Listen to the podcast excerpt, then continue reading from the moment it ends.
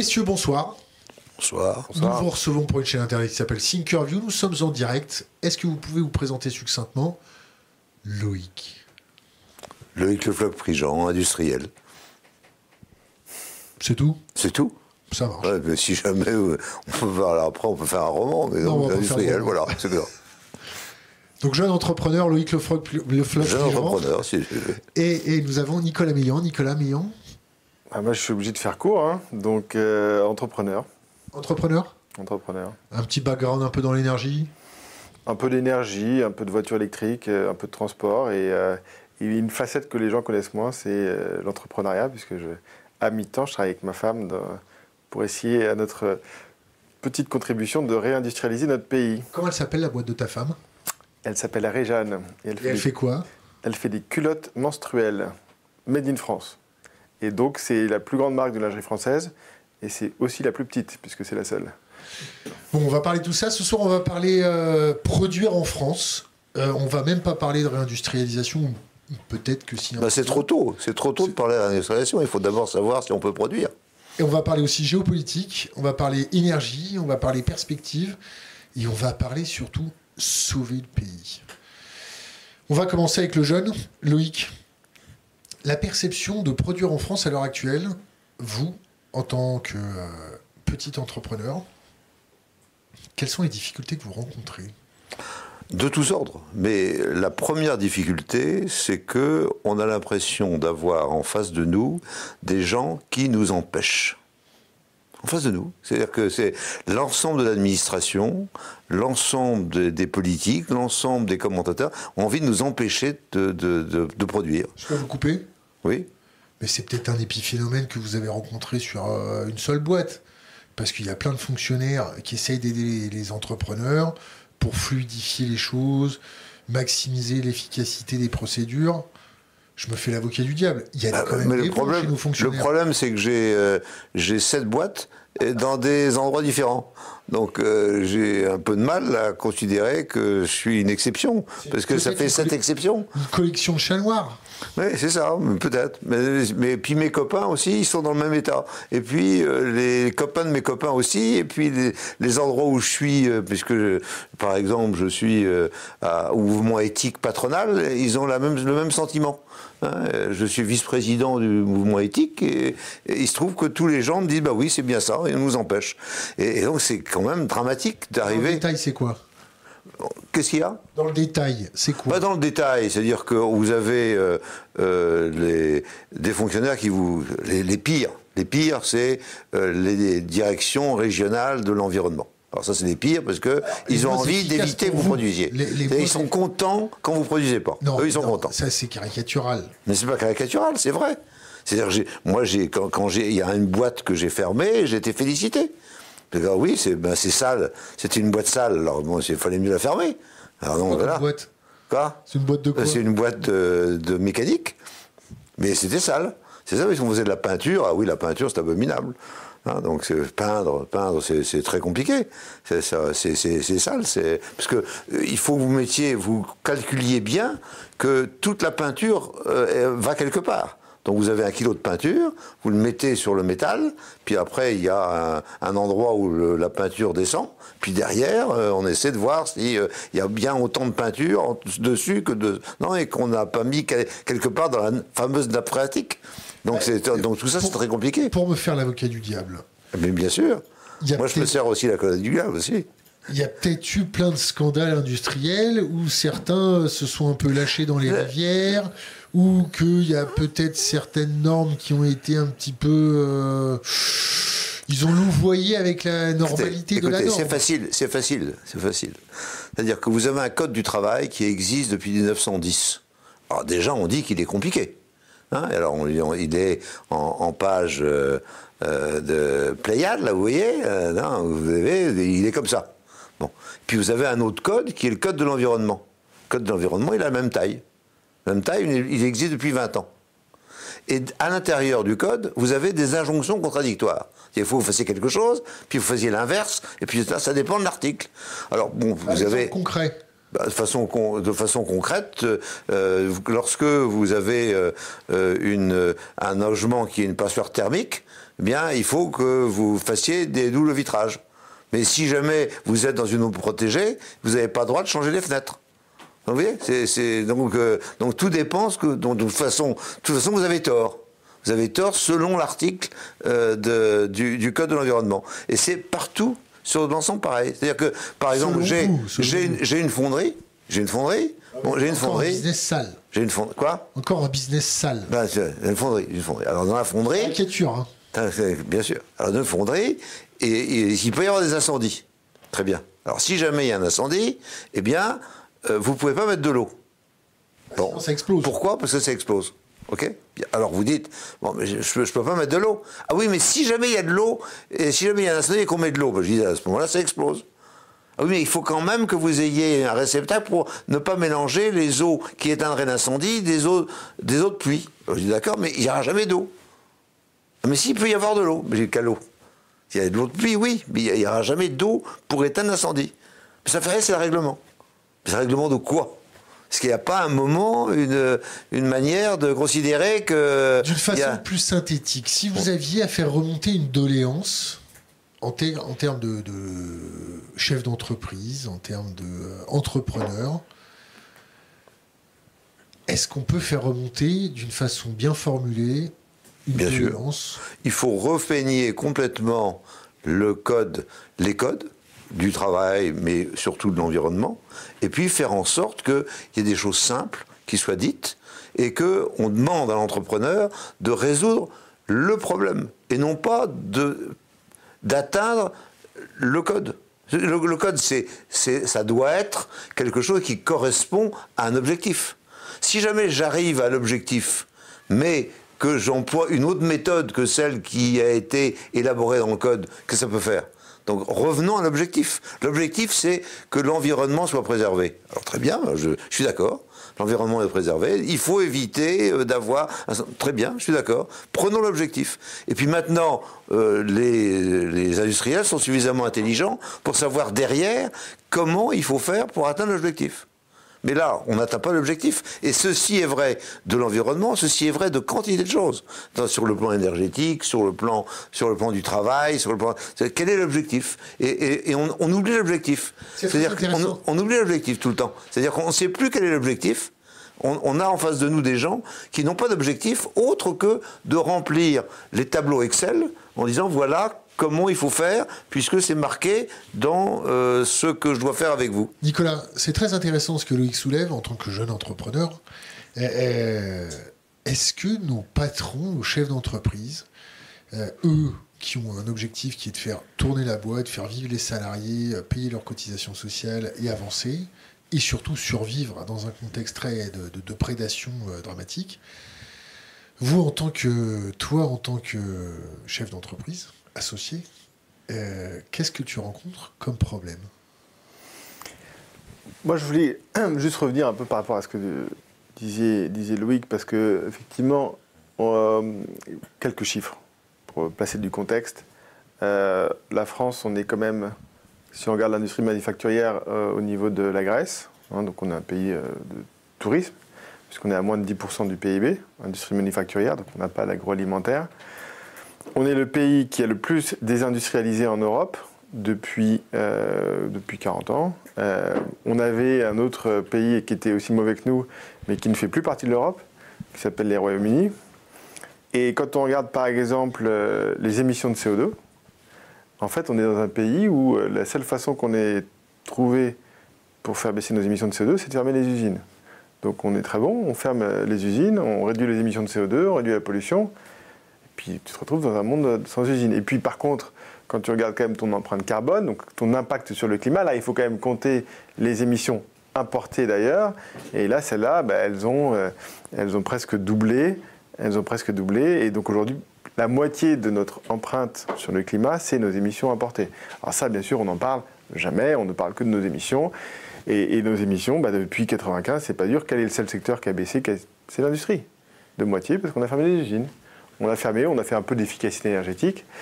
Et donc aujourd'hui, voilà, le problème c'est qu'on est dans un pays, alors ça marche pour l'industrie, ça marche aussi un peu pour le nucléaire, parce qu'en fait, on a tout fait pour, pour tuer notre industrie, on a tout fait pour tuer notre nucléaire, mais on a besoin des deux. On a besoin des deux. Non, mais ça veut dire quoi? On a tout fait. C'est qui on? Bah, c'est les réglementations, c'est avec toutes les normes qui sont empilées euh, les unes sur les autres. On peut prendre l'exemple de, de l'EPR, qui est, qui est un réacteur bon, qui s'est fait euh, sur une, une, mauvaise idée, je pense, de d'Anne Levergeon, un peu suggérée par elle. Non, pas selon moi, parce que c'est Helmut Kohl qui vient voir euh, François Mitterrand euh, à la fin des années 80, début des années 90, euh, qui arrive avec Siemens qui est en faillite, parce que EDF a gagné tous les contrats à l'exportation dans les années 80, et qui dit, ben voilà, qu'est-ce qu'on fait? Est-ce que on ferait pas un Airbus du nucléaire? Ce serait fantastique. Et là, forcément, je crois que le, mur de Berlin venait de tomber, et donc euh, L'Auvergeon trouvait ça génial, François Mitterrand aussi. Et donc, alors qu'on avait le pays qui avait, euh, qu'on avait déjà construit une quarantaine, peut-être une cinquantaine de réacteurs nucléaires, qu'on était, qu'on avait le seul pays qui avait amélioré en continu notre technologie, on décide de tout mettre à la poubelle pour construire un truc avec des Allemands, euh, mixer deux autorités de sûreté, empiler des armes les unes sur les autres et créer un monstre qui s'appelle le PR. D'ailleurs, qui d'abord s'appelait EPR voulait dire européen, depuis ça a changé, puisque dès la fin des années 90, les Allemands sont désengagés du nucléaire. Et, donc on reste coincé dans ce truc-là, on va en faire l'EPR, on va faire le PR2, mais concrètement, on a sacrifié notre filière industrielle. Moi, je le dis souvent, alors, je ne suis pas un expert du nucléaire, au moins Chloïc, mais j'ai l'impression que on était à la fin des années 90 chez EDF, on avait développé quelque chose qui s'appelait le REP 2000, euh, réacteur eau pressurisé de l'an 2000, ou le N4+, c'était le palier N4, mais celui d'après, qu'on avait donc 2500 années d'expérience, 2500 années d'expérience réacteur, et que ça, on l'a mis à la poubelle pour, pour faire plaisir aux Allemands, quoi. Euh, et ça, c'est quelque chose qui m'échappe. C'est votre interprétation, parce qu'on n'est pas du genre à vouloir faire plaisir aux Allemands. Bah, pour le coup, je pense que monsieur, monsieur, monsieur Mitterrand était très content, peut-être euh, pour initier, faire le premier ou le deuxième enfant avec les Allemands, parce que le premier c'était peut-être Airbus, je ne sais pas. Mais euh, on, on, revient, on revient à mon propos euh, dans ce que dit, dans ce que dit Nicolas, c'est-à-dire que on se trompe, on se trompe d'objectif. C'est-à-dire à un moment, quel est l'objectif industriel et économique. C'est de produire une énergie abondante et bon marché. On a l'outil. L'outil, c'est le nucléaire qu'on a développé et on fait une énergie abondante et bon marché. Soudain, on dit non, l'objectif, c'est de faire du franco-allemand. Parce que ce serait bien du point de vue, euh, euh, du, point de vue politique. Bah, très bien, c'est un objectif. Mais qu'est-ce qu'on fait pour faire du franco-allemand? Non. à ce moment-là, on change tout on change tout, et on oublie tout ce qu'on a fait, et on dit oui, c'est vrai, c'est l'objectif, c'est d'être franco-allemand, qui était un objectif en soi qui a, qui a, qui, a pas marché, puisque dans quelques années après, il fallait plus faire du franco-allemand parce que les Allemands avaient envie de se tirer. Mais vous voyez, donc c'est, on se trompe, on se trompe sans arrêt sur quel est l'objectif et quelle est la mesure qu'on prend par rapport à l'objectif. L'objectif, l'objectif qui est clair, c'est que nous avons besoin d'une énergie abondante et bon marché pour pouvoir euh, avoir une industrie florissante dans tous les secteurs, c'est comme ça. J'ai envie de dire merci Sherlock Holmes pour cette riche déduction. Moi, j'ai une question plus simple, basique. C'est qui on? Quelle est la chaîne de commandement de la planification énergétique? Qui est on? Qui est on? Alors, le, on, c'est euh, à un moment le pouvoir politique, puisque on est dans une, euh, nous sommes euh, en France dans euh, une situation où il y avait un monopole et petit 1 et 2 parce que les grandes infrastructures, c'est toujours d'une certaine façon l'État qui les décide, quel qu'il soit. Hein, les, ce sont les États. Le fameux plan le plan ou pas le plan. C'est-à-dire que si jamais euh, aujourd'hui euh, en, Californie on dit euh, voilà il faut l'électricité pour tout le monde, à un moment c'est un État qui dit oui il faut l'électricité pour tout le monde. Alors on avait dit en Californie on enlève on enlève le nucléaire et on en fait autre chose et puis à un moment il, y a eu il y a eu la panne complète et on est revenu au nucléaire. Donc il y a bien un État qui fait. Et, et l'État a un objectif cet objectif euh, est, recommandable. C'est-à-dire que j'ai envie d'avoir pour mon pays une énergie abondante bon marché. C'est un bon objectif.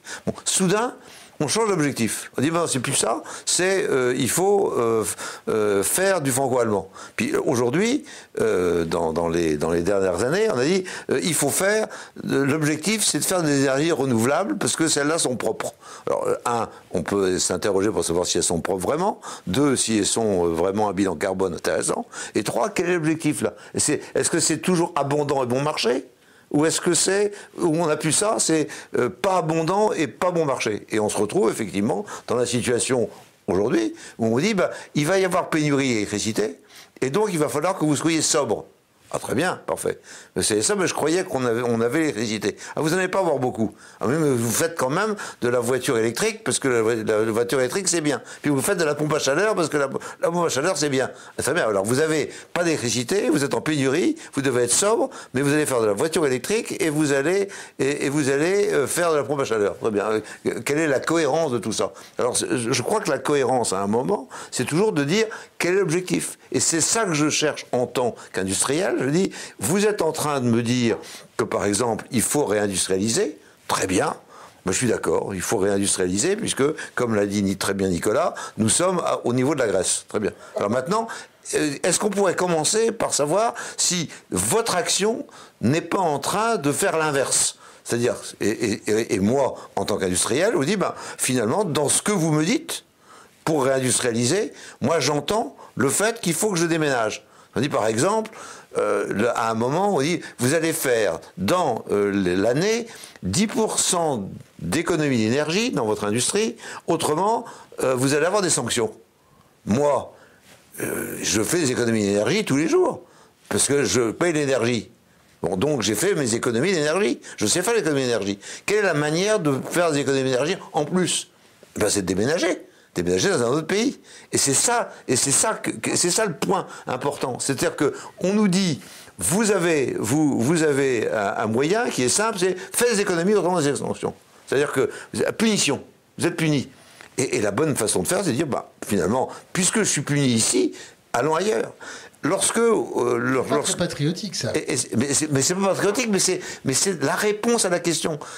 on a, lorsque, lorsqu'on nous a dit, il faut diminuer la consommation parce qu'on va avoir un problème à l'hiver précédent.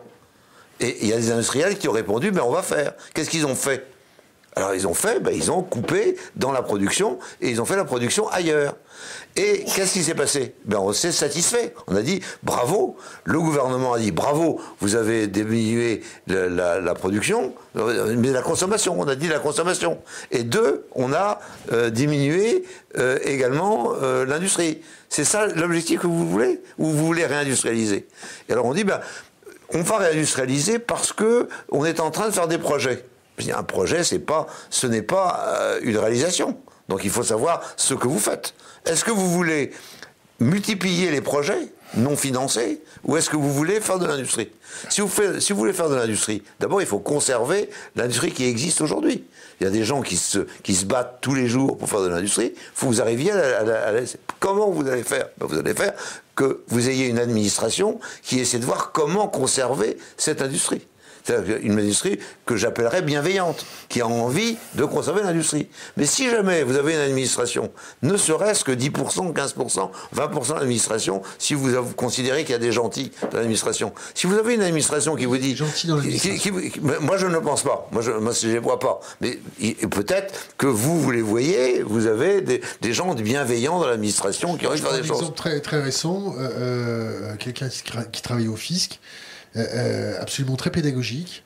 Euh, très sympa, carré cubique, très professionnel pour collecter les tâches. C'est très très bien. Et, en plus, il donne des tuyaux pour que ça se passe mieux la prochaine fois. Oui, bah, bah, ça, c'est très bien. Mais alors, montrez-les-moi et envoyez-les-moi chez moi. Parce que moi, chez moi, j'ai pas ça. Moi, j'ai, chez moi, j'ai la, porte. Donc, c'est soit vous faites ça, vous investissez des sommes importantes, soit on mise en demeure et on ferme votre boîte. Ben, j'ai très bien. Si, jamais c'est ça le jeu, ben, euh, à la fin, il euh, n'y a pas d'autre solution que euh, de fermer la boîte. Alors, juste un détail. vous avez été quand même un peu patron. Ouais, tu connais ce que c'est d'être patron de boîte? Bah, ça fait, euh, ça fait maintenant, euh, bah oui, ça fait 40 ans, quoi. Donc, Bon, quand la chaîne de, de commandement est d'une vacuité euh, égale à- à- au, au plus grand néant, le patron, il assume la décision, oui, mais il cherche où la chaîne de commandement a été défaillante. oui. Est-ce que c'est le cas, là? Non. Est-ce qu'il y a une responsabilité Non, non, il n'y a pas de responsable. Il n'y a jamais de responsable.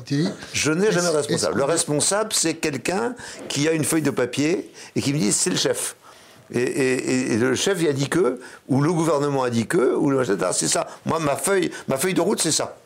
Et, et là, il n'y a pas de responsable. Et si jamais, à, à la limite, il y a un- le- la seule façon de faire, c'est de se protéger si jamais il y a un incident ou un accident. Et c'est la feuille de papier qui protège.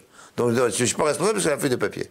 Bon. Et, et- et- et ça, je, peux- je- je- je ne, supporte plus cette, cette façon de, de procéder qui n'existe pas dans d'autres dans d'autres régions. C'est-à-dire lorsque euh, dans d'autres régions du monde. C'est-à-dire que Dans le euh, Bangladesh? Quoi Au Bangladesh. Ah bah, euh, je, je ne dis pas, dans d'autres régions du monde Ah. où il y a de l'industrie. Et où est-ce il y a des normes Aussi bon. Bah non, il n'y a pas de normes. Il y a pas de normes. Mais dans d'autres régions fais- du monde. je me- je me non, mais quand je du suis.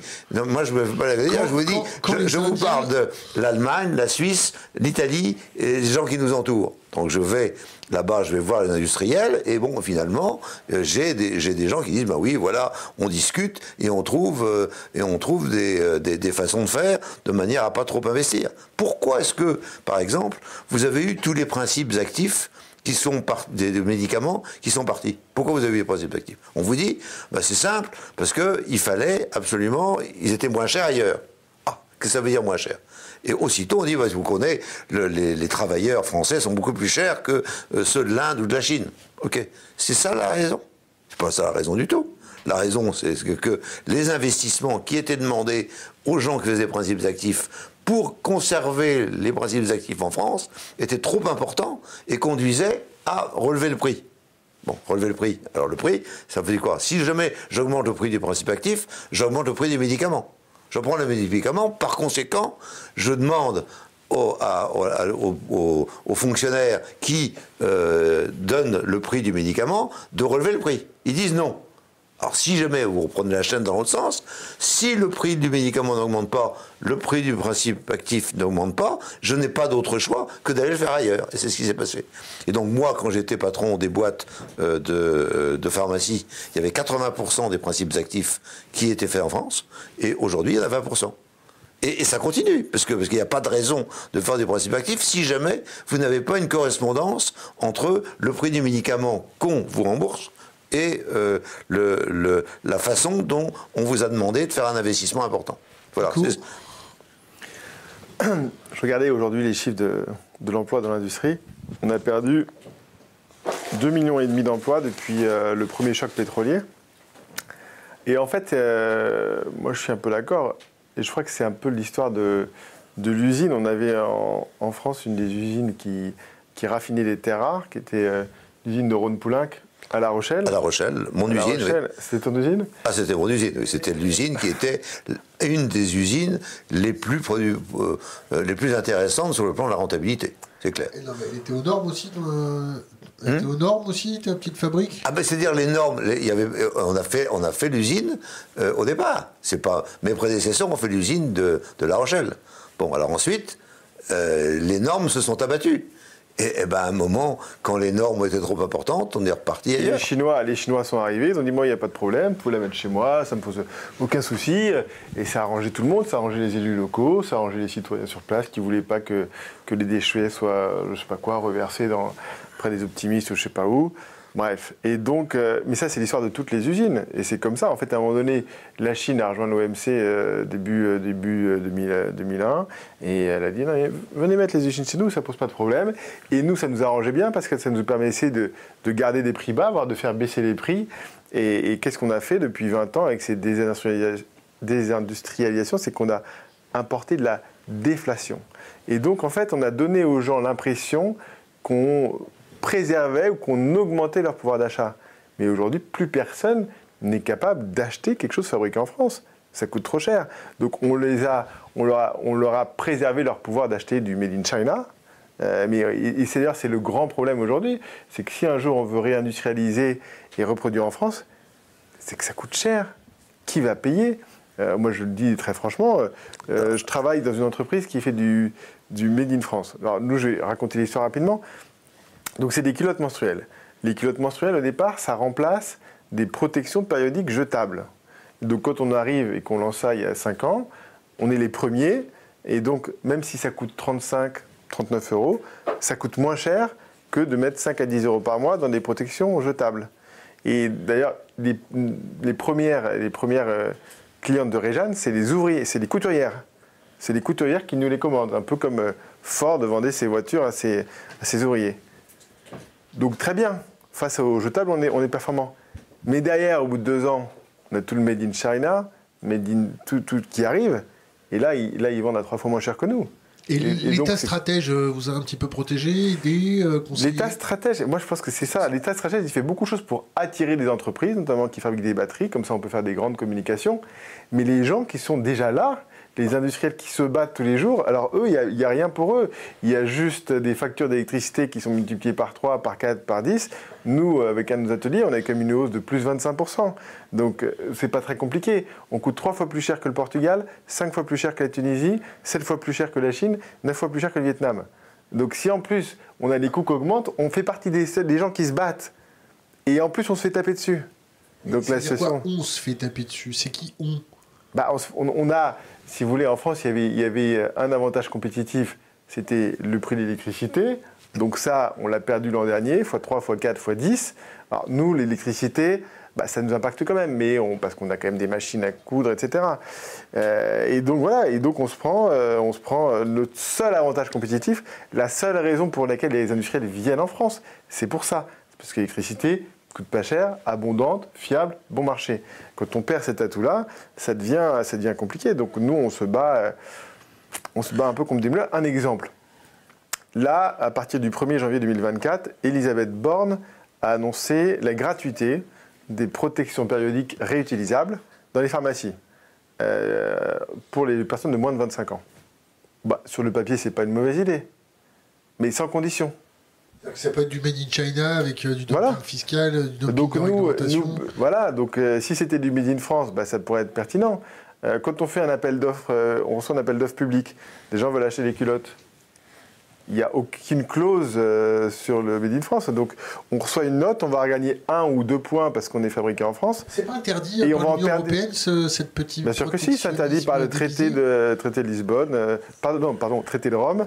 1957, euh, et si je ne dis pas de bêtises, c'est l'article 6 qui interdit la discrimination entre, entre les pays. Vous avez même aujourd'hui, j'ai vu Guillaume Gibault, qui est le président du CIF français, qui a lancé une pétition justement pour demander, euh, demander alors lui c'est lui qui a un petit peu lancé Made in France il y a 10 ans, en 2012, pour demander que, que, que, les, que les conditions économiques soient adaptées pour le fabriquer français. Mais c'est impossible, c'est interdit. C'est interdit par la loi. Alors, on a, on a d'une part les conditions économiques générales dont vient de parler Nicolas. Alors ça, c'est... Euh, bon, alors après tout, on peut dire, mais, euh, vous connaissez les conditions économiques, bon, ben, euh, tant pis pour vous. Bon, alors tant pis pour nous, sauf quand ça augmente, quand les impôts augmentent, quand l'électricité augmente, etc. On dit là, bon. Mais ce qu'il y a de pire, plus pernicieux, c'est lorsque les normes et règlements sont, existent, qu'on les développe à l'excès, et, notre, notre pays les développe à l'excès, c'est-à-dire qu'on a, par exemple, sur, par rapport aux normes européennes, on est toujours mieux que l'Europe, on est toujours bien, bien, plus, bien plus joli, euh, bon, donc on, on, sur, on, suralimente les normes et ensuite, et ensuite on a et ensuite on a des euh, gens qui regardent ces normes et qui vont au-delà de, de, de, ce de ce que les normes disent pour encore faire mieux. et c'est là, et, et, donc c'est là, c'est là où, si jamais on a un progrès à faire immédiat, c'est la question que vous me posez au départ. Si on a un progrès à faire immédiat, c'est revenir à quelque chose qui conduit au moins à ce que nous ayons une position réglementaire et normative l'équivalente de, des, des, des, productions des gens euh, qui nous entourent, aussi bien euh, américaines que euh, des pays développés. Au moins ça. Au moins qu'on ait ça. Alors, on sait qu'on a un, coût du travail et un droit du travail qui est difficile. On sait qu'on a euh, des, euh, euh, un, certain, nombre de problèmes avec des machines que nous sommes obligés d'acheter à l'étranger parce que nous ne fabriquons plus en France. On sait qu'on a un certain nombre de boulets aux pieds. Mais, mais le problème, c'est d'augmenter ces boulets avec des choses qui n'ont rien à voir avec l'objectif. Avec l'objectif. Présenter différemment. En France, on a un droit du travail. Oui. En France, on n'a pas des, pas souvent, ou du moins moins souvent que d'habitude, euh, euh, on n'a pas des rivières qui changent de couleur en passant par vert fluo jusqu'à violet. Non. Euh, bon, alors après, il y a peut-être des Mais choses. ça, c'est pas en France, c'est en Europe. Oui. En, en, Europe, il y a des coins un peu cracra. Bon. Mm. Donc, quand même, toutes ces normes, on servait à quelque chose. C'est clair. C'est clair. Je vous dis, je vous dis simplement, je n'ai rien à voir. Je n'ai rien à, contredire les normes et réglementations. Je dis que lorsqu'on a des surnormes et des surréglementations pour faire plaisir à euh, soit des députés, soit euh, des, euh, des, des, administrations, c'est inutile. Ça ne répond pas à l'objectif. Si jamais la question est que euh, nous devons protéger euh, la nature, je suis d'accord. Si jamais on me dit, et les gens. bien évidemment, et les gens, la nature pour les gens, je suis d'accord. Si jamais maintenant euh, on me dit les moyens, c'est ça, et voilà la norme qu'il faut respecter et la manière de respecter la norme, ça je dis non. C'est pour ça que je vous posais tout à l'heure l'exemple du, problème de l'incendie dans ma fonderie. Je n'ai pas besoin de répondre à la norme eau de pluie, eau euh, euh, d'extinction dans ma fonderie, puisque je ne peux pas mettre de l'eau d'extinction. Donc, je dois avoir une dérogation. Pas de dérogation. Donc, c'est cet, élément qui, est. Et, ceci est, quelque chose que, nous retrouvons et que nous avons retrouvé dans le déménagement des principes actifs de France vers ailleurs. Alors on dit, c'est simple, on va le principe actif de l'IPRAN, on va le remettre, euh, le, paracétamol, on va le remettre en France. Est-ce que vous gardez la norme ou pas? Si vous gardez la norme, à ce moment-là, vous avez un prix supplémentaire correspondant à une norme. Est-ce que cette norme est la même de le côté du Rhin? Non euh, Bayer continue à faire, à faire du, du paracétamol là-bas. Pourquoi il en fait? Parce que c'est moins cher, du point de vue de la fabrication, parce que c'est pas la même norme. quel est le problème? Il paraît qu'il y a une norme européenne. Ah oui, il y a une norme européenne, mais vous n'appliquez pas la norme européenne, la norme européenne, vous appliquez une surnorme par rapport à l'Europe, parce que vous faites beaucoup mieux, parce que vous êtes bien, bien, bien plus beau. C'est ça. Le sujet, il est là c'est qu'on a toujours envie de faire mieux que les autres, d'être plus, plus, plus, plus. Et ce n'est pas vrai. Il y, a, il y a une solution. Il y a une solution. Et, la, solution, elle est là. Parce que vous me demandez, vous me demandez à la fois une solution. La solution, c'est ça. C'est revenir à des choses, à des choses en face normales. De toi, en face de toi, est-ce que tu as des gens qui ont déjà été patrons? Jamais.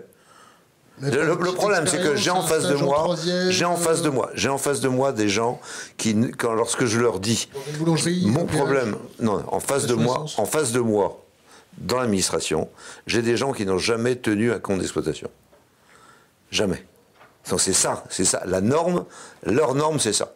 Bon, et, c'est vrai de moi industriel, c'est vrai du boulanger, c'est vrai du boucher, c'est vrai. Ils ne savent pas ce que c'est que tenir un compte. Donc, ils, Deuxième question. Euh, euh, tu es en train de me dire que, selon toi, il y a des euh, fonctionnaires ultra zélés qui appliquent une norme qui n'existe pas.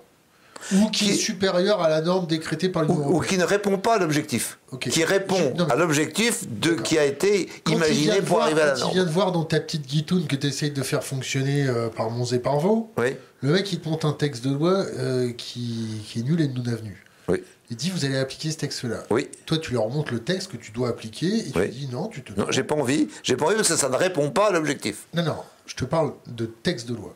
Texte de loi. Toi, tu, tu, tu, lui montres ton texte de loi. Tu dis voilà, ta norme européenne, c'est celle-ci. Tu viens pas m'emmerder avec ton texte de loi Absolument. qui n'existe pas. Absolument. D'accord. Bah, exemple, exemple, plastique, le plastique bashing qu'on a actuellement en France par rapport à ce qui existe en Europe. En Europe, je, pratiquement toute l'industrie du plastique française obéit aux normes européennes, et, mais elle ne peut pas obéir aux normes françaises qui sont au-delà de la norme européenne. Et donc l'industrie de la plasturgie est en difficulté aujourd'hui en France par rapport à la plasturgie euh, allemande ou par rapport à la plasturgie euh, italienne, parce que on a été au-delà et on a fait quelque chose qui est idiot. Idiot par rapport à l'objectif. D'ailleurs, si, si c'est la norme française qui est supérieure à la norme européenne, tu peux lui dire écoute, ici on est en Europe, c'est une norme française, tu t'assois dessus. Alors, alors il faut qu'il y ait, il faut qu'il y ait une, euh, il faut qu'il y ait une directive. Il y, a, deux, il y a deux paliers. Il y a quelque chose qui est une norme européenne, et puis à un moment, il y a l'Europe qui dit, eh bien, euh, c'est ça la, loi européenne, et vous devez faire tous pareil. Mais, mais il, y a, deux paliers, et nous sommes aujourd'hui, pour la plus grande partie de la plasturgie, nous sommes encore au premier palier. C'est-à-dire qu'il y a un, un palier, on a dit, voilà ce qu'il faudrait faire. Les Français disent non, non, ça c'est pas suffisant, il faut faire au-delà. Donc, et, c'est la, loi qui s'applique. Et, et on en vient, contrairement à ce qu'on raconte, à supplier que la norme européenne arrive pour nous permettre d'être comme les autres Européens pour pouvoir, pour pouvoir résister. C'est une histoire de fou.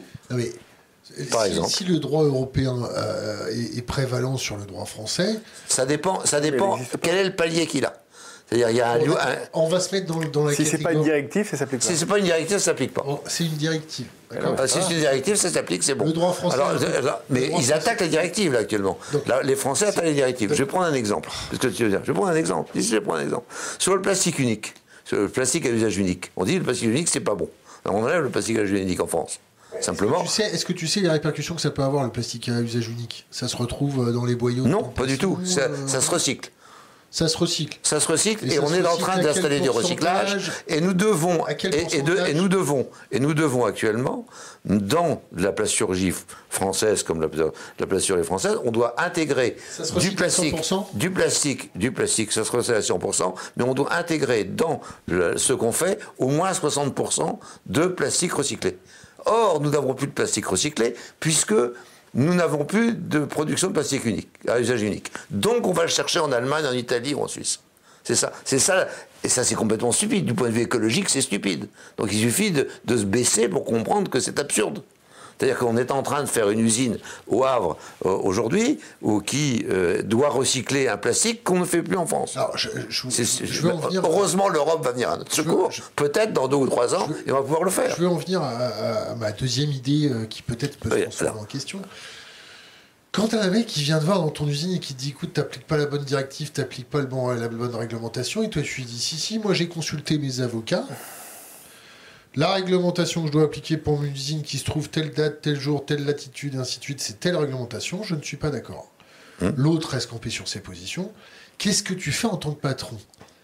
Tu lui envoies un bus entier d'avocats et tu assignes en justice le mec qui est en train de perturber ta production, le mec qui est en train de te perturber pour payer tes, tes salariés, et tu lui dis, toi, t'es médiocre, ton service entier de médiocre, je vais vous montrer en place publique que vous êtes des médiocres et que vous vous réfugiez derrière le trait de, de, stylo, je vais dire que vous êtes utile je réponds à ta question. Si je suis, si j'ai, si j'ai mes anciennes fonctions et j'ai 2000, 5000, 10 000 personnes, j'en ai au moins un qui est capable à temps plein de faire ça. Ensuite, j'ai suffisamment de fric pour payer les avocats. Si jamais j'ai une PME de 40 personnes, la seule solution, c'est fermer la, fermer la boutique. Je n'ai pas une personne qui est capable de, prendre ce dossier en main à temps plein, et j'ai pas une personne qui est capable de payer les avocats au prix où ils sont. Donc, euh, tout, ça, c'est bon pour la profession d'avocat, c'est pas bon pour l'industrie française, c'est tout. Est-ce qu'il y, a, par exemple, des syndicats de patrons? Je, fais, je mon candide. Le MEDEF, on a reçu l'ancien président, d'ailleurs, très sympa. Le MEDEF, tu vas le voir, tu lui dis écoute, moi, mon pote, je veux bien bosser, hein. je veux bien faire tourner le pays, mais il faut arrêter vos conneries. Parce que les mecs, ils sont chargés de me contrôler, ils ont jamais tenu un stylo, ils ont jamais bossé de leur vie en dehors que derrière un, bureau. Moi, je suis censé être la force vive. Je peux te donner la réponse Allez. La réponse, c'est. Caricature encore. Hein. C'est pas une caricature, c'est la réponse. J'ai posé cette question. Il me dit c'est bizarre, ça ne vient pas des fédérations. Or, je suis moi, industriel, dans cette fédération, et je sais que euh, les fédérations sont au courant du fait que je râle sur un certain nombre de points, et je ne suis pas le seul, puisque nous râlons tous. Ça ne remonte pas. D'accord. Et, vous, vous êtes. Et, donc, et, donc, et donc, mon problème aujourd'hui, c'est de dire est-ce que lorsque le MEDEF dit voilà, euh, j'ai envie de faire ci et ça, etc., est-ce qu'il nous représente ou pas? Et c'est pour ça que je suis aujourd'hui dans un mouvement patronal adjacent, qui s'appelle éthique, parce que je ne me sens pas représenté par le MEDEF. Le MEDEF dit, voilà ce qu'il faut faire sur la loi X, voilà ce qu'il faut faire sur le temps. Je regarde ça, je dis, en quoi est-ce que moi, ça me concerne ça me concerne en principe, puisque en principe le MEDEF me représente, mais je me considère pas représenté par le MEDEF. Ton, mouvement éthique, là, c'est quoi? C'est une petite kermesse entre amis en Bretagne? C'est 500 Ah non, non, non, non, c'est 500, euh, euh, c'est de l'ordre de 500 entreprises, et c'est euh, une, une, quinzaine de fédérations d'entreprises. Donc, vous n'êtes pas capable de faire un pot commun pour un chef d'entreprise qui se fait emmerder et faire remonter un service qui vous a mais non, mais non, mais non, parce que, parce que, parce que ça, c'est du bénévolat, c'est, c'est du quasi bénévolat, parce que c'est des cotisations relativement faibles, c'est des actions d'entreprise, alors que, alors que le MEDEF, bah, c'est, c'est, 500 balles, 1000 balles, ça, ça fait euh, un quart d'heure d'avocat. Donc, euh, c'est, non, mais c'est, on n'est pas dans l'ordre de grandeur. Or, ceux qui sont financés au titre de la, euh, de, du, de, de la parité, ce sont les syndicats ouvriers et le MEDEF et euh, le CEPME et l'UDP. C'est tout. Donc c'est ça qui ont les cotisations, correspondent les cotisations de l'État qui leur permet de vivre. Mais, si jamais tu n'es pas, euh, tu ne te sens pas représenté, qu'est-ce que tu peux faire? Moi, je paye effectivement au titre de, mon activité de mécanique métallurgie, je paye une cotisation à l'UMM. Cette cotisation est reversée pour partie au MEDEF. Et, moi, je sais pas où j'habite. C'est mon problème circulaire, rien à voir. Alors je prends sur la figure, euh, ben voilà, nous on a, a négocié ça avec les syndicats. Vous avez négocié où, quand, comment? Est-ce que, est que je le sais, moi? Je sais pas, je sais rien. On a fait ça avec les... Bon, j'ai appris tout, euh, récemment que euh, la position du MEDEF vis-à-vis de la loi immigration, c'était de, de, de, dire non, tout ça n'est pas grave, il n'y a pas de problème. Mais s'il y a des problèmes. Mais s'il y a des problèmes. Moi j'ai des problèmes. Il y a des problèmes, mais c'est pas, mais c'est pas, visiblement, c'est pas les vôtres. Non, mais, bon, alors vous négociez avec les syndicats, peut-être entre vous, mais c'est, mais c'est de l'entre-soi. C'est de l'entre-soi. Et, donc, vous avez quand même 85% des euh, entreprises françaises qui ont l'emploi et qui font de, l'industrie qui euh, n'ont pas, ne se sentent pas représentés par ce que vous dites aux uns et aux autres. comment on fait? Comment on fait Comment on fait Et c'est ça le sujet que, que j'essaie de traiter avec le mouvement éthique, que j'essaie de traiter avec d'autres euh, d'autres cercles qui permettent de, d'ouvrir le jeu. Je vais actuellement dans des, euh, euh, dans, dans des régions où on me dit, ben voilà, on a fait une petite association avec les entreprises. Ah, je dis, ah bon, très bien, euh, vous, êtes, vous, êtes, pour au MEDEF. Ah non, on n'est pas au MEDEF parce que de toute façon, on a, le, le MEDEF ne représente pas, il dit pas, il dit pas ce qu'on pense. Quel, est votre problème? Et ce sont les mêmes problèmes que ceux que j'ai. Alors, je suis allé dans euh, une dizaine, une quinzaine de régions en France. À chaque fois, je suis accueilli euh, à bras ouverts. On me demande de parler de l'énergie, de leur industrialisation, de la manière dont on peut refaire quelque chose. Et, et, et on me dit, bon, qu'est-ce qu'on peut faire? Qu'est-ce qu'on peut faire? Ben, Il faut essayer de retrouver euh, une harmonie entre l'industrie réelle et l'industrie euh, telle qu'elle est présentée. On est là avec des, gens qui euh, parlent du sexe des anges, alors que nous, on est les pieds dans la boue, avec une énergie qui a augmenté de, de, 5 fois, à certains égards. L'énergie, ben, vous vous rendez compte que c'est que 5 fois? C'est même pas le bénéficiaire, me dit quelqu'un. J'ai un type que je suis rentré dans une salle, il m'a dit voilà, je, je payais 4 et maintenant je paie 27. Et c'est ma part bénéficiaire. Donc heureusement, j'ai une filiale en Roumanie, par conséquent, je gagne un peu d'argent en Roumanie, je peux m'en sortir. Voilà, c'est ça qu'il m'a dit. J'ai entendu, il m'a dit, et, ainsi de suite. C'est ça, c'est ça la réalité de l'industrie française aujourd'hui. Et donc il faut revenir à la réalité. Revenir à la réalité, c'est qu'il faut au moins que soit les administrations, soit les organisations représentatives, soit les syndicats, soit il faut qu'il y ait quelqu'un qui revienne à la réalité. Lorsque les, les, gens qui sont chez moi entendent les syndicalistes parler de l'industrie, des patrons, qu'est-ce que c'est qu'un patron aujourd'hui? Un patron, si jamais, si jamais il a 40 personnes, ben, il, il, s'occupe de tout. Et puis, euh, il essaie de voir s'il il peut augmenter les salaires de ses ouvriers pour que les ouvriers restent et soient contents et soient heureux. C'est ça son problème. Et, et qu'on puisse produire. C'est ça son sujet. Et le sujet n'est pas de faire des manifestations sur les retraites, sur les machins. C'est pas le sujet. Pas le sujet. Lorsque j'allais dans mes. dans le sujet, c'est survivre, quoi qu'il arrive c'est survivre quoi qu'il arrive et rester, avoir des entreprises qui survivent et qui peuvent, qui puissent se développer effectivement avec euh, ben, un apport de fonds propres, avec euh, un apport de. Là, par exemple, au moment du Covid, on a dit euh, allez-y, prenez la manne céleste du, du crédit de, garanti par l'État. Alors allez-y, alors on pris le garanti par l'État. Bon, aujourd'hui. Euh, les gens qui ont pris le, le, crédit garanti par l'État, il y en a 50 000 aujourd'hui, 50 000 boîtes industrielles. 50 000, c'est pas énorme. C'est énorme, 50 000. Hein, c'est des, ouvriers. Hein. Bon, et, on, leur dit, un, vous n'avez pas remboursé, vous êtes mal, on va vous, on va vous, vous interdire. Et, et deux, euh, vous, avez, vous voulez investir, vous ne pouvez pas investir. Vous avez pas, tant que vous n'avez pas euh, euh, remis votre, votre argent à la banque sur le crédit des, garanti par l'État, ah non, vous, vous, la banque n'existe plus. Bon, qu'est-ce qu'ils font? Qu'est-ce qu'ils font? Bah, Ils viennent voir les. les ah, vous avez dit tout à l'heure que j'étais jeune, ils viennent voir les jeunes vous avez les jeunes. les jeunes, qu'est-ce que je fais maintenant Tu parais vieux, mais dans ta tête, t'es quand même jeune. les jeunes, les jeunes, les jeunes, en disant, mais qu'est-ce que je peux faire? Maintenant, effectivement, il faut trouver une solution. Est-ce que euh, euh, tu peux réduire ton, ton personnel? Est-ce que tu peux faire ci, tu peux faire ça Des solutions à la hache où il faut réduire le chiffre d'affaires, euh, essayer de pas trop faire de ruptures conventionnelles qui vont enlever l'argent qui nous reste, et puis revenir à ben, une boîte de 30 personnes il faut la remettre à, 20 ou à 15 et puis euh, repartir de là. Et, non, mais, c'est toute ma vie, euh, toute ma vie j'ai fait cette entreprise et tu es en train de me dire de, de, foutre la moitié en l'air. Je dis oui, il n'y a, pas beaucoup d'autres solutions. Ou alors tu te vends. Mais euh, vends à qui? J'ai pas envie de me vendre, j'ai envie de rester. C'est ça, la réalité de l'industrie française aujourd'hui, c'est ça.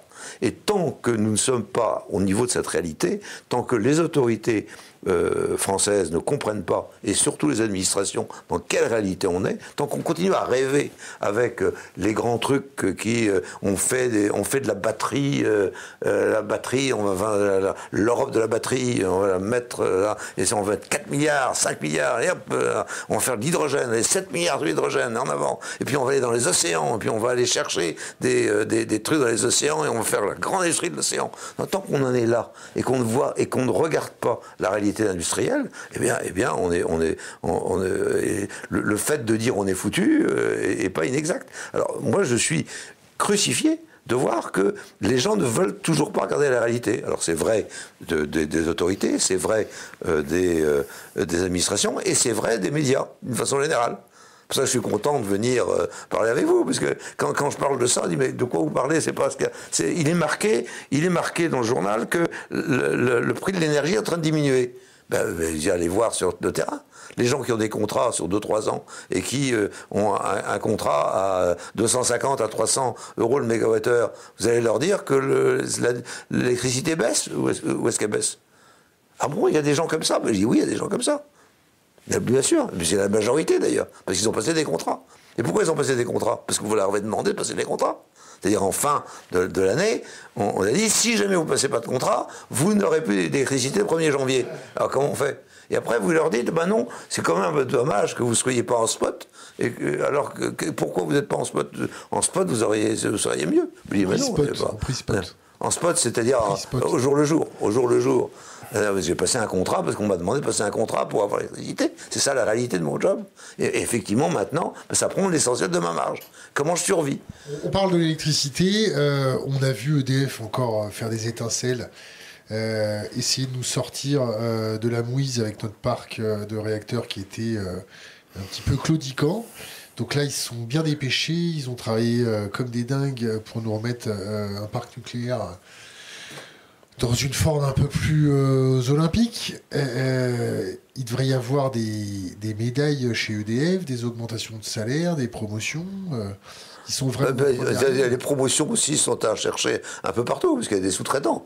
Il n'y a, pas que- il y a pas que les. hein, il faut- il faut voir le travail de l'ensemble des sous-traitants de l'électricité à l'intérieur de, de, de, de- de ça. Il y a des donneurs d'ordre, certes, mais qui ont été, euh, dans certains cas, bons et dans certains cas moins bons. Mais il y a surtout énorme, une industrie électro, électro- électronique et, et- et électrique, parce que l'électricité et l'électronique sont souvent les courants faibles, les courants forts sont présents dans ces trucs-là, qui est absolument extraordinaire. On dit, ah, ils ont fait, fait du boulot. Ils ont fait du boulot pour arriver à, à ce que euh, nous, nous puissions avoir les euh, réacteurs et les terawattheures qu'il nous faut. Mais, mais, euh, mais, mais le problème, c'est que maintenant, il faut savoir vers où on va. Alors, ça, c'est la vraie question. Vers où on va. Est-ce que vous sentez, vous, en tant que patron, en tant que chef d'entreprise, en tant qu'entrepreneur, qu'il y a une tête en haut du poulet qui nous dirige Ou est-ce que vous avez l'impression que on se retrouve avec une envolée de, de, de- de poulets sans tête qui courent un peu partout et on ne sait pas où on va, on ne sait pas le but Bah, oui, c'est ça. pour savoir Je, le but, je vais laisser. pour savoir le but, il faut avoir ensuite de la, de la vision. Oui.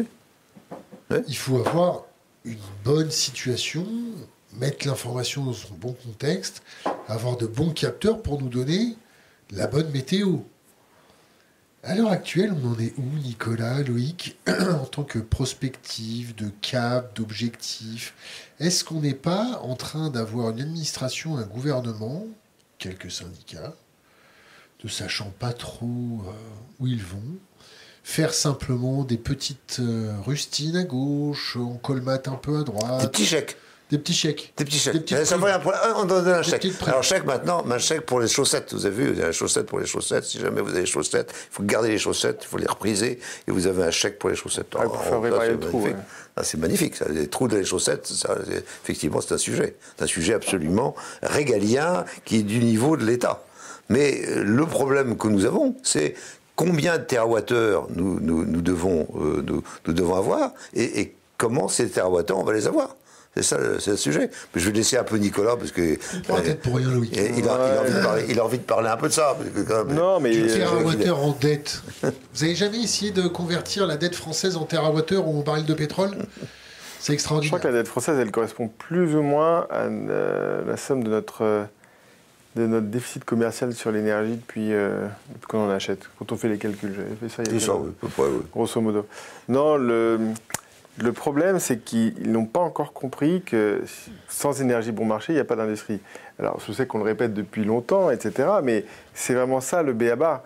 Euh, C'est-à-dire que là, on a parlé de l'électricité, mais pour moi, le problème de l'industrie, elle a deux énergies. Il y a l'électricité, mais les- les batteries, on ne les fait pas avec des panneaux solaires. Les batteries, on les fait avec du gaz. Les batteries des voitures électriques, on les fait avec du gaz, parce que c'est des fours, il faut chauffer les cellules, etc. Et du gaz, bah, qu'est-ce qui s'est passé sur le gaz? On avait du gaz, euh, du gaz bon marché et, euh, et on n'en a plus. C'est assez Normal, binaire. Il y a un pays qui a envahi un autre. Oui, mais il y en a un pays surtout qui avait du gaz un peu plus cher, qui avait envie de le vendre. C'est Quel autre pays ça? C'est un truc, Belgique, euh, non? en- en- de côté de l'Atlantique, là, il y a un truc, euh, y a un pays là-bas.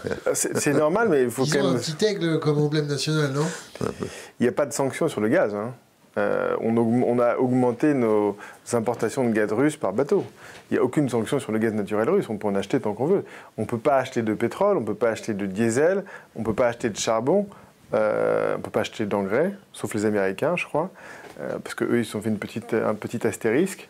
Mais on peut, on peut, on peut acheter du gaz. Donc, bon, très bien. C'est compliqué. hein. Et Non, mais il n'y a, pas que- il y a pas que Nord Stream. on, a- achète le gaz euh, russe par l'Azerbaïdjan si jamais un jour on nous embête. euh, C'est pas de problème. Ouais, c'est ce qui se passe d'ailleurs, Petite hein. Petite com azerbaïdjani.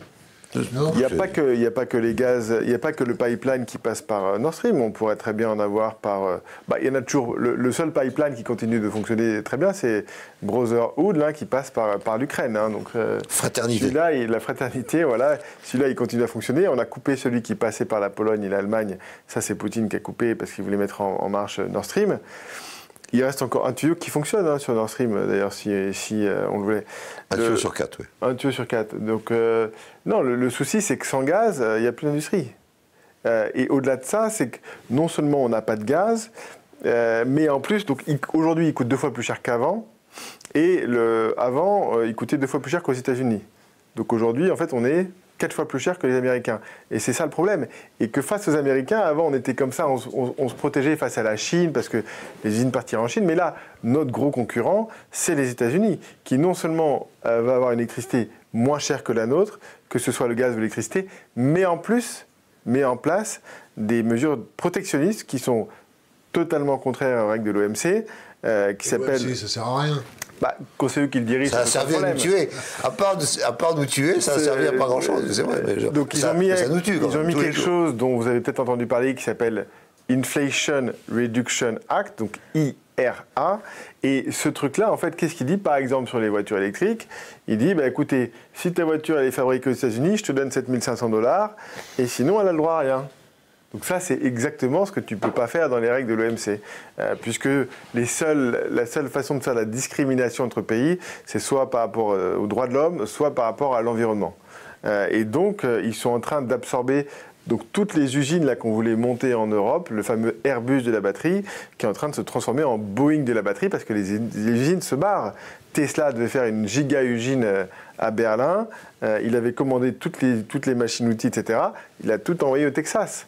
Euh, et donc ça c'est, ça, c'est terrible parce que nous, on est le nain européen coincé entre les États-Unis et la Chine de l'autre côté. Et en plus, notre seule chance d'exister, c'était d'avoir accès aux matières premières de la Russie. Et ça, c'est terminé.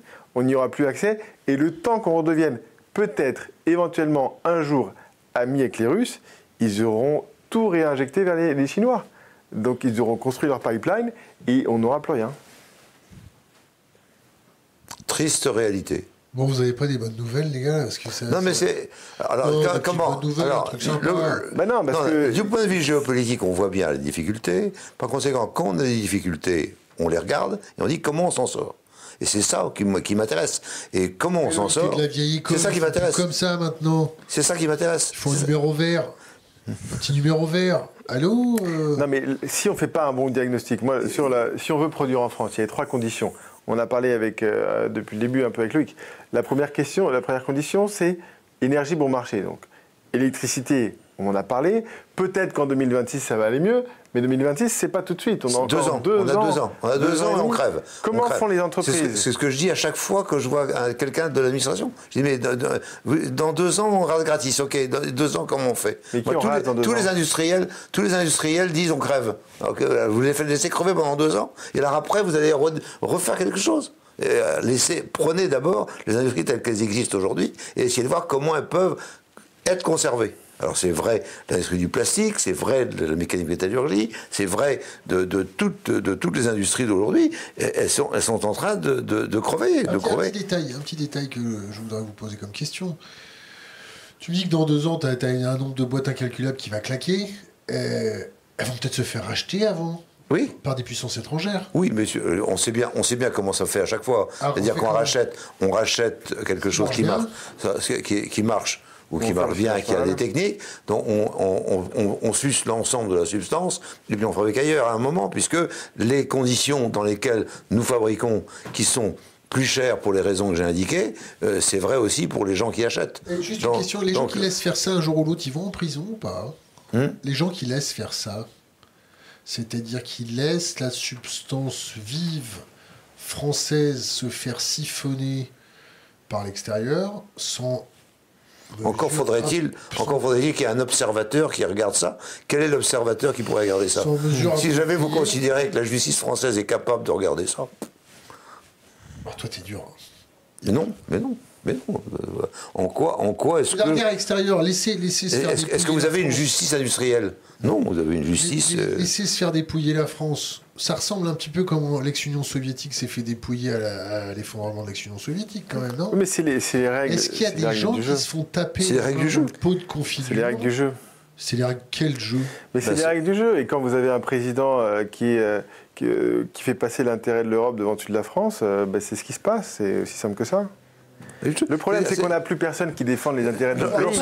Lorsque, lorsque, lorsque, vous, vous, vous avez comme euh, comme euh, objectif l'attractivité de la France et de Choose France. Qu'est-ce que vous faites?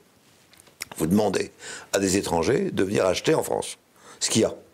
Et vous voulez me dire que si jamais des gens achètent et font des bêtises, n'est-ce pas Ils vont être punis. Non, au contraire, on leur demande de venir et d'acheter. Donc je ne vois pas pourquoi ils seraient punis.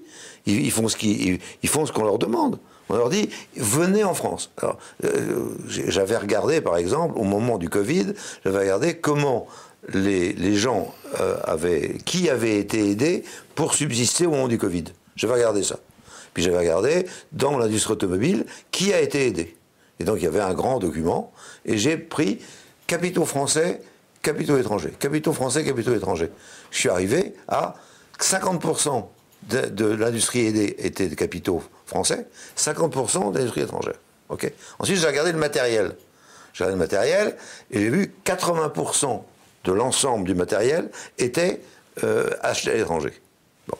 Alors, j'ai dit, bon, par exemple, moi, quand j'achète du matériel, j'hésite entre ce que du matériel neuf ou du matériel usagé que je remets en, selle.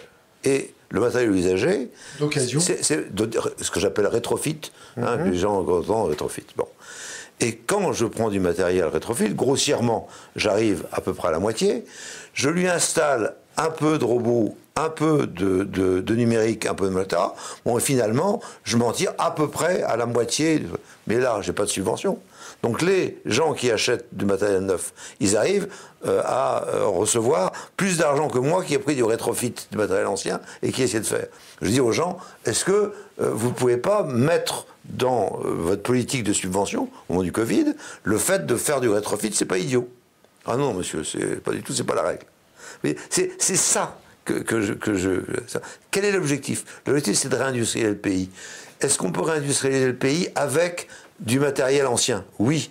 Est-ce qu'on peut le mettre euh, au goût du jour avec de la robotisation, l'automatisation et du numérique? La réponse est oui.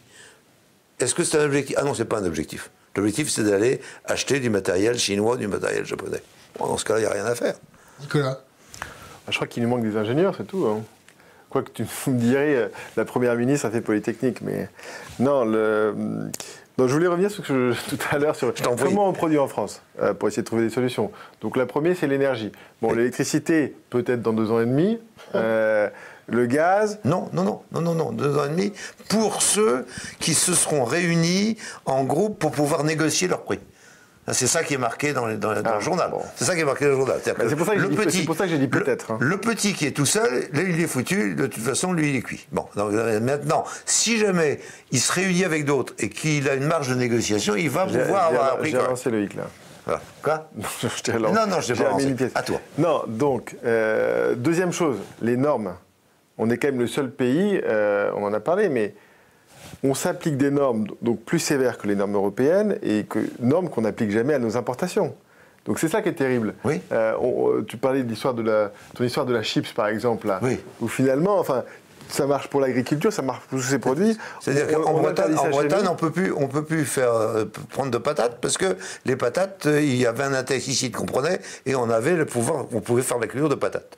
Et donc on avait des patates et on avait des chips correspondantes et un des chips les mecs, me, les types me disent, les types me disent, non, il n'y a plus d'insecticide. Ah bon, ça veut dire quoi? Ça veut dire qu'on n'a plus de patates pour faire les chips. Ah bon, très bien, qu'est-ce que vous faites? Bon, On ferme l'usine. Voilà. C'est complètement fou, mais c'est la réalité. C'est pour ça que quand on, parle de produire en France. C'est interdit par qui? Il y a peut-être quand même quelqu'un qui réfléchit au problème. Oui. Parce que bon, des fois, il y a des substances qu'on peut mettre, qu'on se rend compte que 20 ans plus tard, que ça se termine comme polluant et, ce polluant il n'est pas éliminable euh, et que ça reste dans les. Mais pourquoi, pourquoi on est les seuls La Bretagne, ils ont quand même. pourquoi, pourquoi on serait les seuls en pollution Pourquoi on serait les seuls Parce qu'on est français, on doit montrer l'exemple. C'est ça. voilà. et bien voilà. et bien l'exemple, c'est l'exemple de la. La norme sur les normes, on fait les normes européennes. Oui. Et c'est ça très bien. Sur le nucléaire, sur l'industrie. Sauf. Euh, arrêtons de vouloir laver plus blanc que blanc. On fait les normes européennes, c'est déjà les plus élevées du monde. Euh, ça évite d'avoir des, rivières rouges, jaunes et toutes les couleurs. Pas de problème. C'est déjà très bien. Je suis d'accord. Mais en fait, en France, on est un pays où on fait du zèle. On a fait du zèle comme d'ailleurs sur le nucléaire. On a fait du zèle où on a décidé du jour au lendemain, parce qu'on a découvert un problème, euh, de fermer 10 réacteurs du jour au lendemain. C'est ça qui, qui a envoyé un maximum d'entreprises. C'est ça qui a fait exploser les prix de l'électricité. Je me fais l'avocat du diable. Le principe de précaution de temps en temps, c'est pas mal. Non, mais de temps en temps, oui, mais après, c'est que le, le poisson est dans la dose. C'est pas, c'est pas, c'est pas Le une précaution, ça. C'est pas, c'est pas une précaution, ça, c'est une stupidité. Il faut, il faut, faut changer, il faut changer les noms. Euh, Qu'on qu'on prenne une précaution parce qu'il y a un danger. Mais que on, est, on, on sait qu'on n'a pas de danger, mais on a envie de dire oh là là, il faut faire peur, il faut faire peur, et qu'on on invente un danger pour prendre une précaution, ça c'est embêtant. Donc euh, c'est là, là la limite de l'exercice. Et aujourd'hui, le principe de précaution, qui n'était pas forcément euh, idiot, est transformé par dès qu'il y a quelqu'un qui parle sur un danger potentiel, on dit on arrête. Non, ça c'est pas possible. Et là, en l'occurrence, il y avait huit réacteurs qui étaient pareils. Il y en avait un qui avait un problème. On savait que ce problème existait depuis une dizaine d'années. C'est quoi la source? Sais- Quoi? C'est quoi la source de ça? On le savait depuis 10 ans?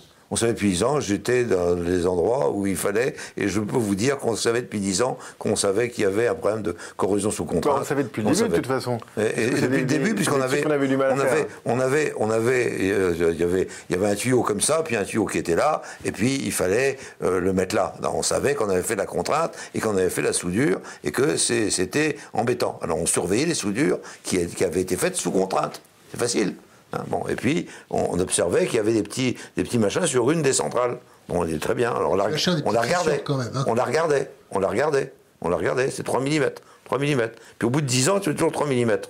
Et puis à un moment, il a dit, oh là là, il y en a 8 pareils, toutes sont pareilles, on arrête tout. C'est pas de la précaution, ça. C'est de la stupidité. Et on a fait quelque chose de stupide. Voilà. C'est- ça, ça où ça va pas. Hein C'est-à-dire que, quel est l'objectif? L'objectif, c'est d'a- d'assurer la sécurité des centrales. D'accord?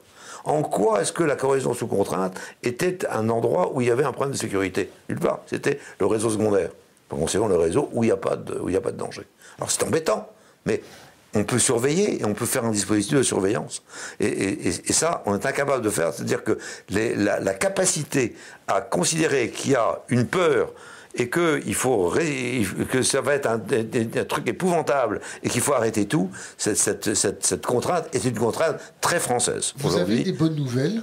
Mais bien sûr. Non, La bonne nouvelle, la bonne nouvelle, c'est que si jamais on revient à la réalité, et si jamais on dit effectivement, nous avons euh, une industrie qui existe encore aujourd'hui, et nous avons envie de la maintenir, plutôt que de parler de réindustrialisation euh, hypothétique, La fantastique. la si la et, nous on avons la possibilité de le faire. Nous avons des gens bien, nous avons des gens qui sont, euh, qui, qui- nous avons, nous avons des compétences extraordinaires.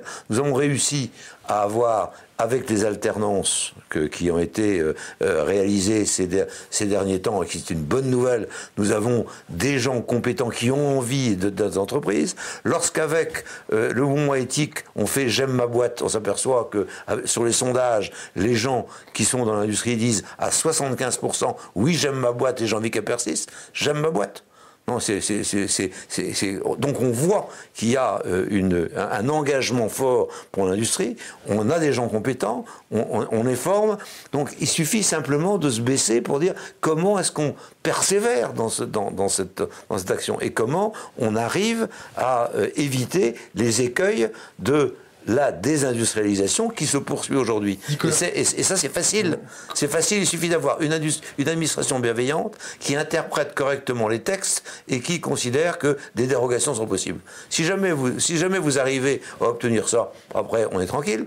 Le- sur ma, fonderie, je dis, ben voilà, j'ai une dérogation parce que je mets jamais d'eau euh, dans, dans le truc, c'est impossible parce que j'explose. Vous ne mettez pas d'eau, il n'y a pas de raison d'avoir une réglementation sur l'eau d'extinction des feux, puisque vous n'aurez jamais. Voilà, c'est tout. Je, je demande simplement ça. Si je vais de l'autre côté de la frontière, en, euh, en- puisque je suis près, près de la Suisse, c'est ce qui est fait. Les Suisses disent ça. Mais non, sur cette- ce type de fonderie, c'est pas la peine, on met jamais d'eau. Donc c'est pas la peine de faire cette réglementation. Nicolas, quand tu entends ce vieux doigt argenté à ta droite euh, euh, pester sur euh, ce qui se passe, toi en tant que jeune patron, jeune entrepreneur, jeune chef d'entreprise produisant français, fais comment pour survivre? Bah, en fait, c'est très simple. On déménage en Tunisie, c'est ça? Non, ce qui est très simple, c'est qu'on, en fait, on- l'Europe depuis toujours euh, cherche à imiter, s'inspirer de son grand frère américain. Bah, on fait comme eux. Point barre. On fait comme les États-Unis. qu'est-ce qu'ils font les États-Unis? Exemple. On a les mêmes centrales nucléaires que les Américains, puisqu'on a une licence au départ qui est une licence Westinghouse.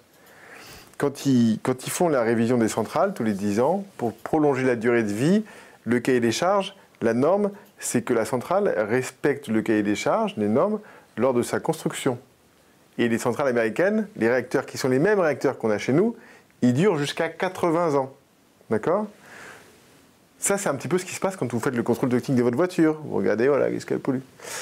Euh, en France, en France la centrale qu'on a conduit, construite il y a 40 ans, il faut qu'elle respecte la norme de l'EPR. D'accord? Donc, c'est-à-dire, je prends ma vieille voiture qui a 10 ans, écoute, il faut que tu fasses les mêmes émissions qu'une voiture électrique. Ah bah oui, mais c'est compliqué. Ah bah non, mais tu fais comme une voiture électrique.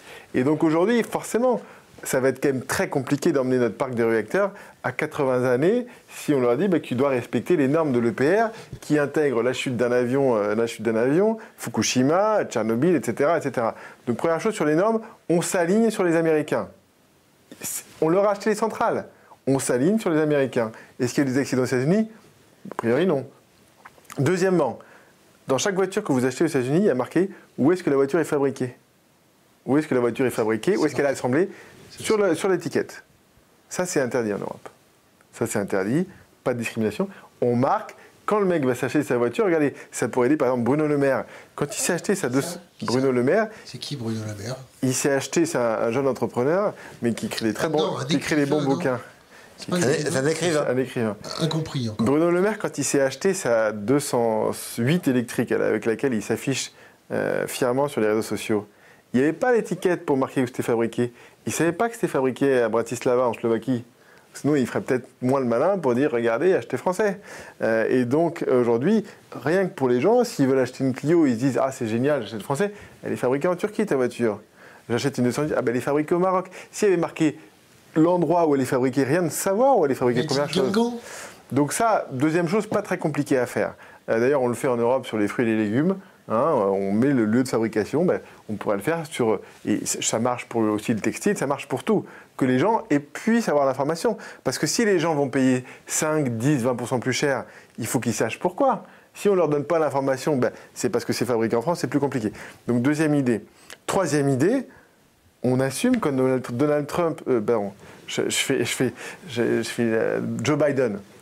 Il a mis en place ce dont euh, Donald Trump rêvait.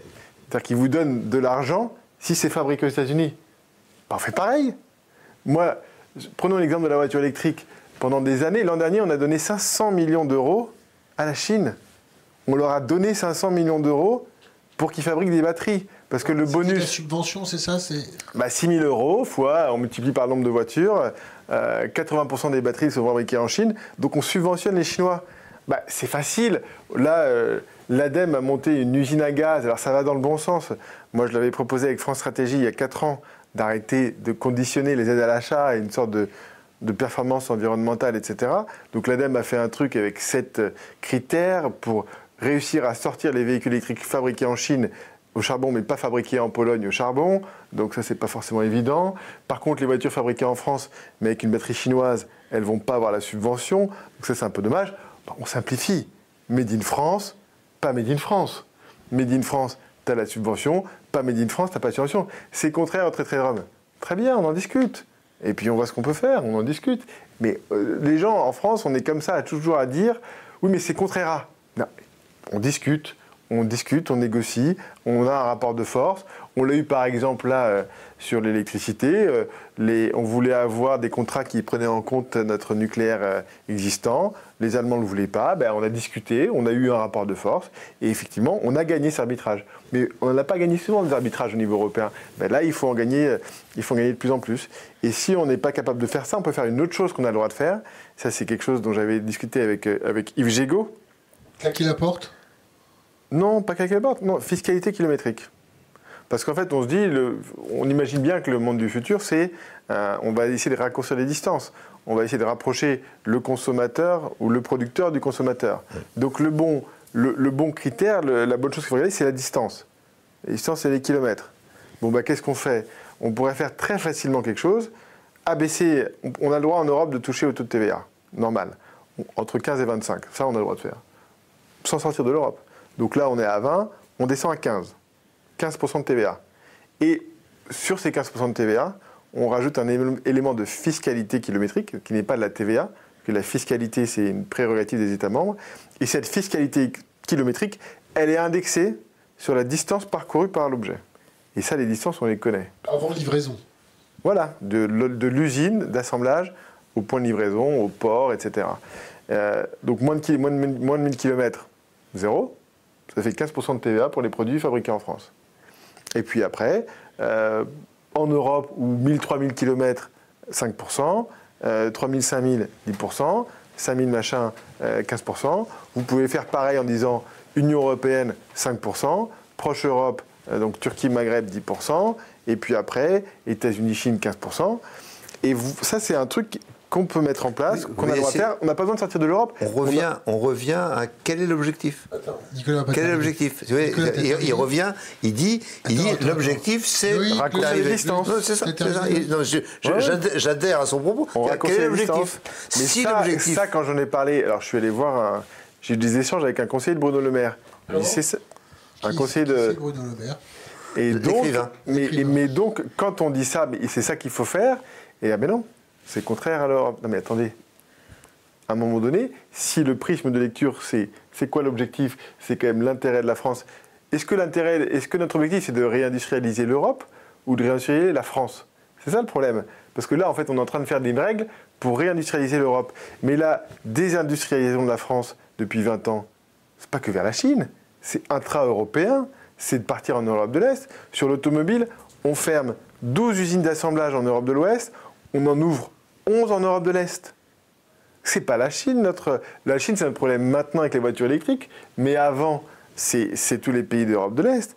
Euh, c'est les pays à bas coût, c'est euh, Pologne, Roumanie, Slovaquie, Hongrie, etc. Et c'est là que tout est parti. C'est là que l'électroménager est parti. C'est là que les pneus sont partis. Tout, est parti dans ces pays-là. Et donc, en fait, si on ne met pas des mesures intra-européennes, moi je me souviens en, 2000, euh, en 2012, 2013, je suis allé voir euh, le cabinet d'Arnaud Montebourg. Euh, ministre de l'économie. Ministre de, du redressement productif, je crois. Je ne sais pas s'il avait l'économie. Euh, et donc, je suis allé les voir, je leur dis voilà, euh, il y a deux choses à faire. On met une taxe carbone aux frontières de la France, taxe carbone indexée sur le contenu carbone de l'électricité, parce qu'on a l'électricité la plus décarbonée au monde, premièrement, sur tous les objets. Deuxièmement, ouais, parce que mon, mon sujet, c'est les voitures, on met un bonus sur le poids des voitures légères, on encourage les voitures légères, on pénalise les voitures lourdes. On avait 9 milliards d'euros de déficit commercial avec l'Allemagne sur l'automobile, et c'est du jour au lendemain avec un bonus-malus, il n'y a, plus de déficit, c'est terminé. Parce que là, qu'est-ce qui se passe? On leur achète beaucoup de voitures lourdes et on leur vend très peu de voitures légères. Vous mettez ça en place, c'est terminé le lendemain. Et donc j'ai dit ça, et qu'est-ce qu'elle m'a dit? Elle m'a dit Monsieur Meillan, c'est très bien vos idées, mais déjà, elle m'a dit, c'est pas l'agenda du ministre. Je fais, ah ben ça c'est intéressant, parce que je me demandais bien en 2013 quel était son agenda. Il m'a dit, non, mais vous comprenez, il faut surtout pas se fâcher avec les Allemands. Je fais comment ça, il faut pas se fâcher avec les Allemands Et ça, c'était le cabinet de Montebourg Ouais. On va appeler Montebourg tout de suite. 2013. Et donc, euh, mais d'ailleurs, j'ai eu l'occasion d'en parler avec lui. Non, non, mais euh, et, donc, le problème, c'est que tant qu'on n'a pas. Et là, on commence à un peu la voir.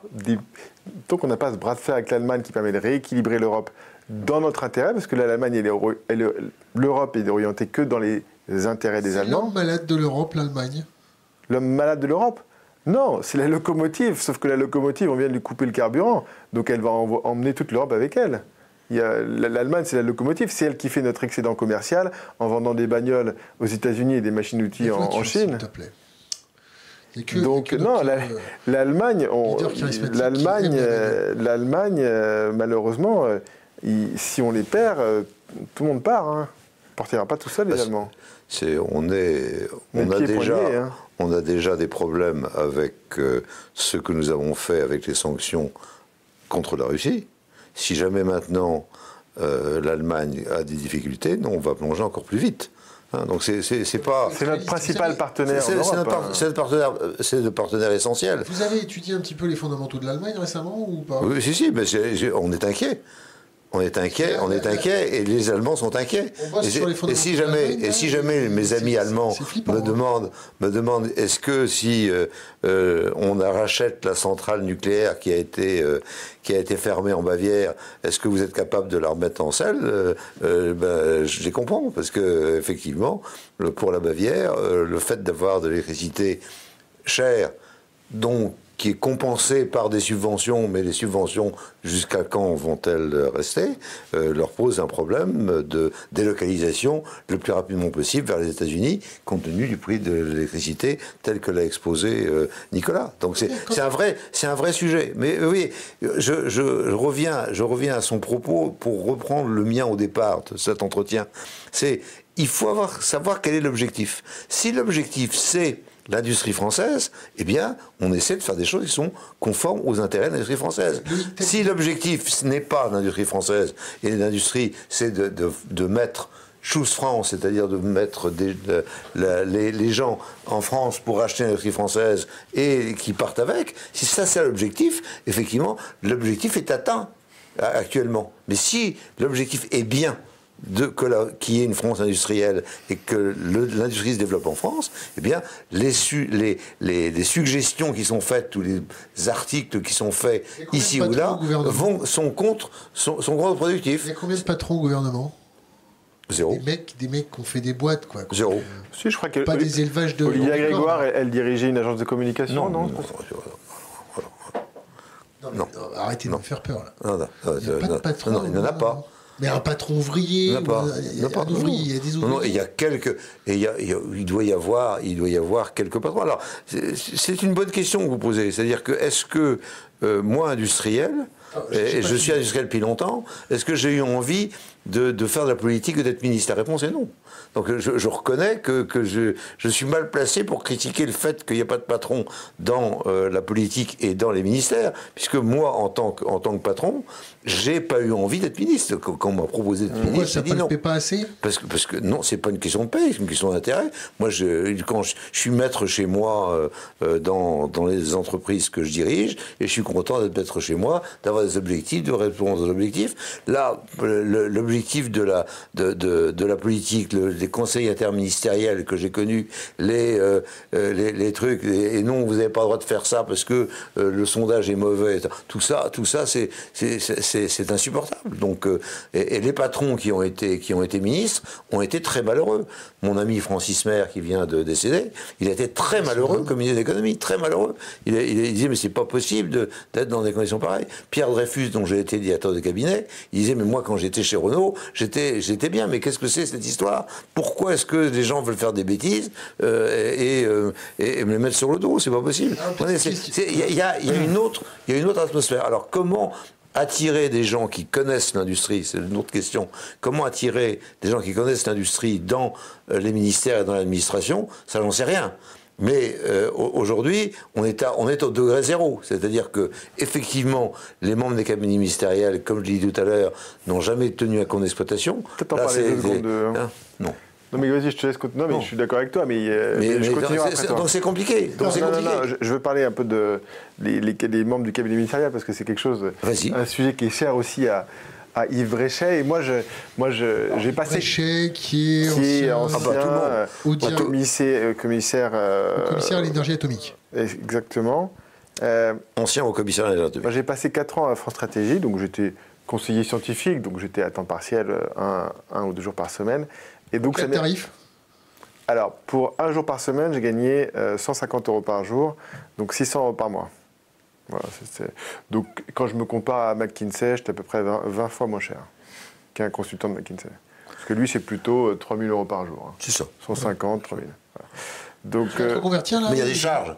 Chez McKinsey charges, Ah oui, c'est Donc j'étais pas très loin. Euh, je peux pas dire que c'est du bénévolat parce qu'on me dira, bah non, quand même, 150 euros par heure au jour, c'est beaucoup. Tu comprends, c'est 20 euros par heure. Mais 20 euros par heure, c'est ce que je gagnais quand je faisais des. Euh, je crois que quand j'étais en terminale et que je donnais des cours, ou quand j'étais étudiant, j'ai des cours de terminale, je crois que je gagnais 20 euros par heure. C'est ça. Pour un mec qui a fait le MIT, c'est quand même euh, pas cher. 150 euros par jour. Bah, ça me rembourse pas mon prêt, mon prêt de 40 000 dollars du MIT, c'est sûr. mais donc, les conseils ministériels, en fait, le problème, c'est que ces gens-là, c'est-à-dire quoi MIT pour ceux qui ne connaissent pas MIT avec l'accent alors. Massachusetts. Mais il est dur, hein, c'est comme les chaussettes de l'archiduchesse. Massachusetts Institute of Technology. With a perfect accent. Ouais. Euh, donc, le, les conseillers ministériels, moi j'en ai rencontré quelques-uns. D'ailleurs, j'ai une histoire quand j'ai proposé, j'ai fait, on a fait une note avec France Stratégie où je proposais un bonus-malus sur le poids des voitures. Hein, parce que euh, pour attendre du constat que les tanks électriques, peut-être que ça ne va pas sauver la planète non plus. Les tanks électriques Les tanks électriques, ouais. Ah oui. C'est ce qu'on fait Dans aujourd'hui. les les tanks les. Et donc moi je dis, bah, il vaut mieux faire des petites voitures à essence que des tanks électriques. Et donc c'est pour ça que j'encourageais à donner euh, 1000 euros, euh, enfin un bonus sur le poids, y compris voiture thermique, ce qui a rendu compte que les gens ne comprenaient pas la logique. Comment tu peux donner de l'argent à une voiture thermique, t'es le Mais diable, etc. Euh, et donc euh, en fait j'ai été convoqué. Mon truc a été repris par certains députés euh, et donc il y a eu des amendements euh, déposés dans le projet de loi des finances, je ne sais plus si c'était pour 2020 je crois. Et, et donc, euh, Elisabeth Borne a vu ce truc arriver, c'était la ministre du Transport sur son bureau. Mais c'est quoi cette histoire de bonus-malus sur le poids? Qu'est-ce qui nous emmerde avec ces trucs-là? C'est qui Elisabeth Borne? Euh, Et donc, euh, une polytechnicienne. Et donc, elle était. euh, donc, Elle la a, première ministre d'un pays en sous-développement chronique, là, comment ça s'appelle déjà elle a été. euh, et, donc, elle, et donc, moi, j'ai été, euh, j'ai été convoqué par ses conseillères. Bon, t'as été invité. Oui, invité, invité la veille du passage à l'Assemblée nationale du projet de loi des finances pour qu'elles me disent, pour discuter de ce truc-là qu'elles n'avaient pas vu passer. Et donc j'ai eu deux personnes en face de moi qui n'étaient pas ingénieurs et qui m'ont expliqué qu'en fait taxer les véhicules sur le poids c'était complètement stupide, ça n'avait aucun intérêt. De toute façon on mesurait le CO2, etc. Et donc j'ai eu un réquisitoire pendant une demi-heure. Euh, je dis bon bah c'est bien. je- Pourquoi t'as pas été écouté C'est ça, c'est sympa. non, de, de pourquoi mon idée était stupide, de toute façon. Et, donc elles m'ont reçu, reçu peut-être par politesse ou je sais pas quoi. Et, et donc en fait. euh, eu l'idée de filmer ça? Non, mais je suis pas sûr d'ailleurs que j'ai le droit. Et puis deuxièmement, non, j'étais. Non, Non, moi mais je, je suis plutôt comme ça pour faire avancer les choses. Expliquez à ces gens, mais ça, vous pouvez aller chez Michelin, que euh, quand il y a du poids, il y a de l'usure des pneus, et que il y a des particules, Michelin des, parti- des particules fines. Parce que les, le- Michelin, les gens chez Michelin parlent beaucoup, mais on les écoute pas. Il y en a qui parlent beaucoup, qui essayent de conseiller certains chefs d'État, mais on les écoute pas. Oui, mais disons qu'il y a des industriels qui, sur l'automobile, et qui ne sont pas l'industrie automobile en tant que telle, parce qu'on dit, voilà, il y a deux constructeurs automobiles. Puis il y a des gens qui sont les sous-traitants automobiles ou qui sont des composants automobiles. Et parmi ceux-là, il y en a un qui est quand même important dans le monde, qui est Michelin. Et Michelin dit, il y a un problème d'usure des pneus quand il y a trop de poids. Et par conséquent, il faut regarder euh, aussi ce problème parce que il y a des particules fines qui partent. euh, et, donc, et, ça, c'est inaudible. Ça, fait des années que les gens de Michelin disent c'est inaudible. Ils, n'entendent pas. Pourtant, il y a eu des gens extrêmement prestigieux qui sont passés par euh, des, euh, des- tas de, tas d'endroits et qui étaient chez Michelin. Mais non, ça n'existe pas. Et, le poids est, important. Alors le poids, c'est d'autant plus drôle que vous avez euh, donc euh, une, plastique bashing complet. Or, la seule manière de diminuer le poids quand vous avez des batteries euh, énormes et que vous êtes une voiture électrique, c'est euh, de mettre le maximum de plastique partout, parce que le plastique c'est léger par rapport au métal. Même l'aluminium. Donc, euh, donc, euh, donc on mais dit, il faut plus de plasturgie, il faut plus de... Le plastique c'est mal, mais il faut une voiture électrique, et il faut une voiture électrique avec des batteries qui sont lourdes, et euh, avec des pneus, mais les pneus c'est pas grave, ils peuvent envoyer des particules, on s'en fiche. Simplement, oui, effectivement, si jamais les, les voitures sont légères, ce serait quand même un peu mieux. Comme les batteries sont lourdes, on va mettre du plastique. Mais le plastique, mais il n'a fait rien, le plastique c'est mauvais. Hein, le plastique, ça va dans les, chez les, euh, chez les cétacés. ça moi, je voulais, je voulais, je, voulais juste- je finis juste sur mon, mes, mes- mes petits conseils, il m'en veut pas. hein. Non, non, sur mes petits conseillers, parce qu'en fait, finalement, et parce que je pense que, désolé, mais c'est là où ça bloque. C'est dans ces, euh, à cet endroit-là où, les, où les rapports remontent. Vous avez un conseiller qui souvent a fait polytech-. Polytechnique, Polytechnique, Mais incompétent, Harvard, qui a Harvard, qui a bossé un peu dans les services, qui a aucune expérience dans l'entreprise, qui va se retrouver peut-être, je sais pas, conseiller industriel du président de la République sans avoir bossé un jour de sa vie dans une industrie.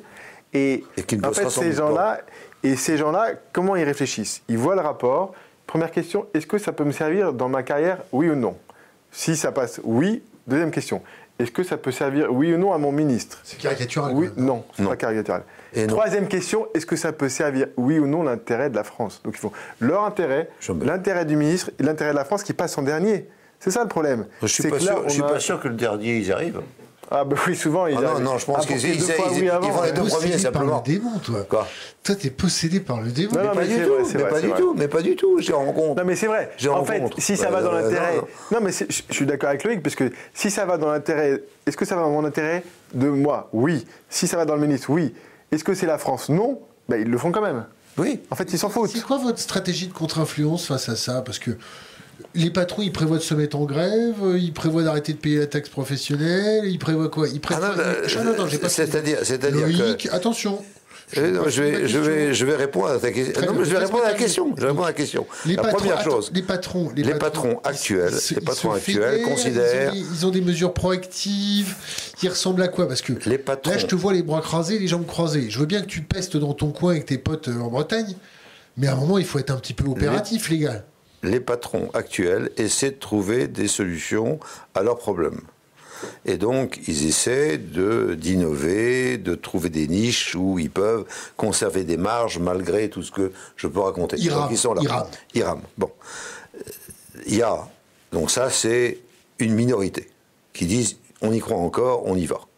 Cette minorité est active, elle est, elle est extraordinaire. Moi, c'est, mes, mes copains, c'est mes copains besogneux. Bon.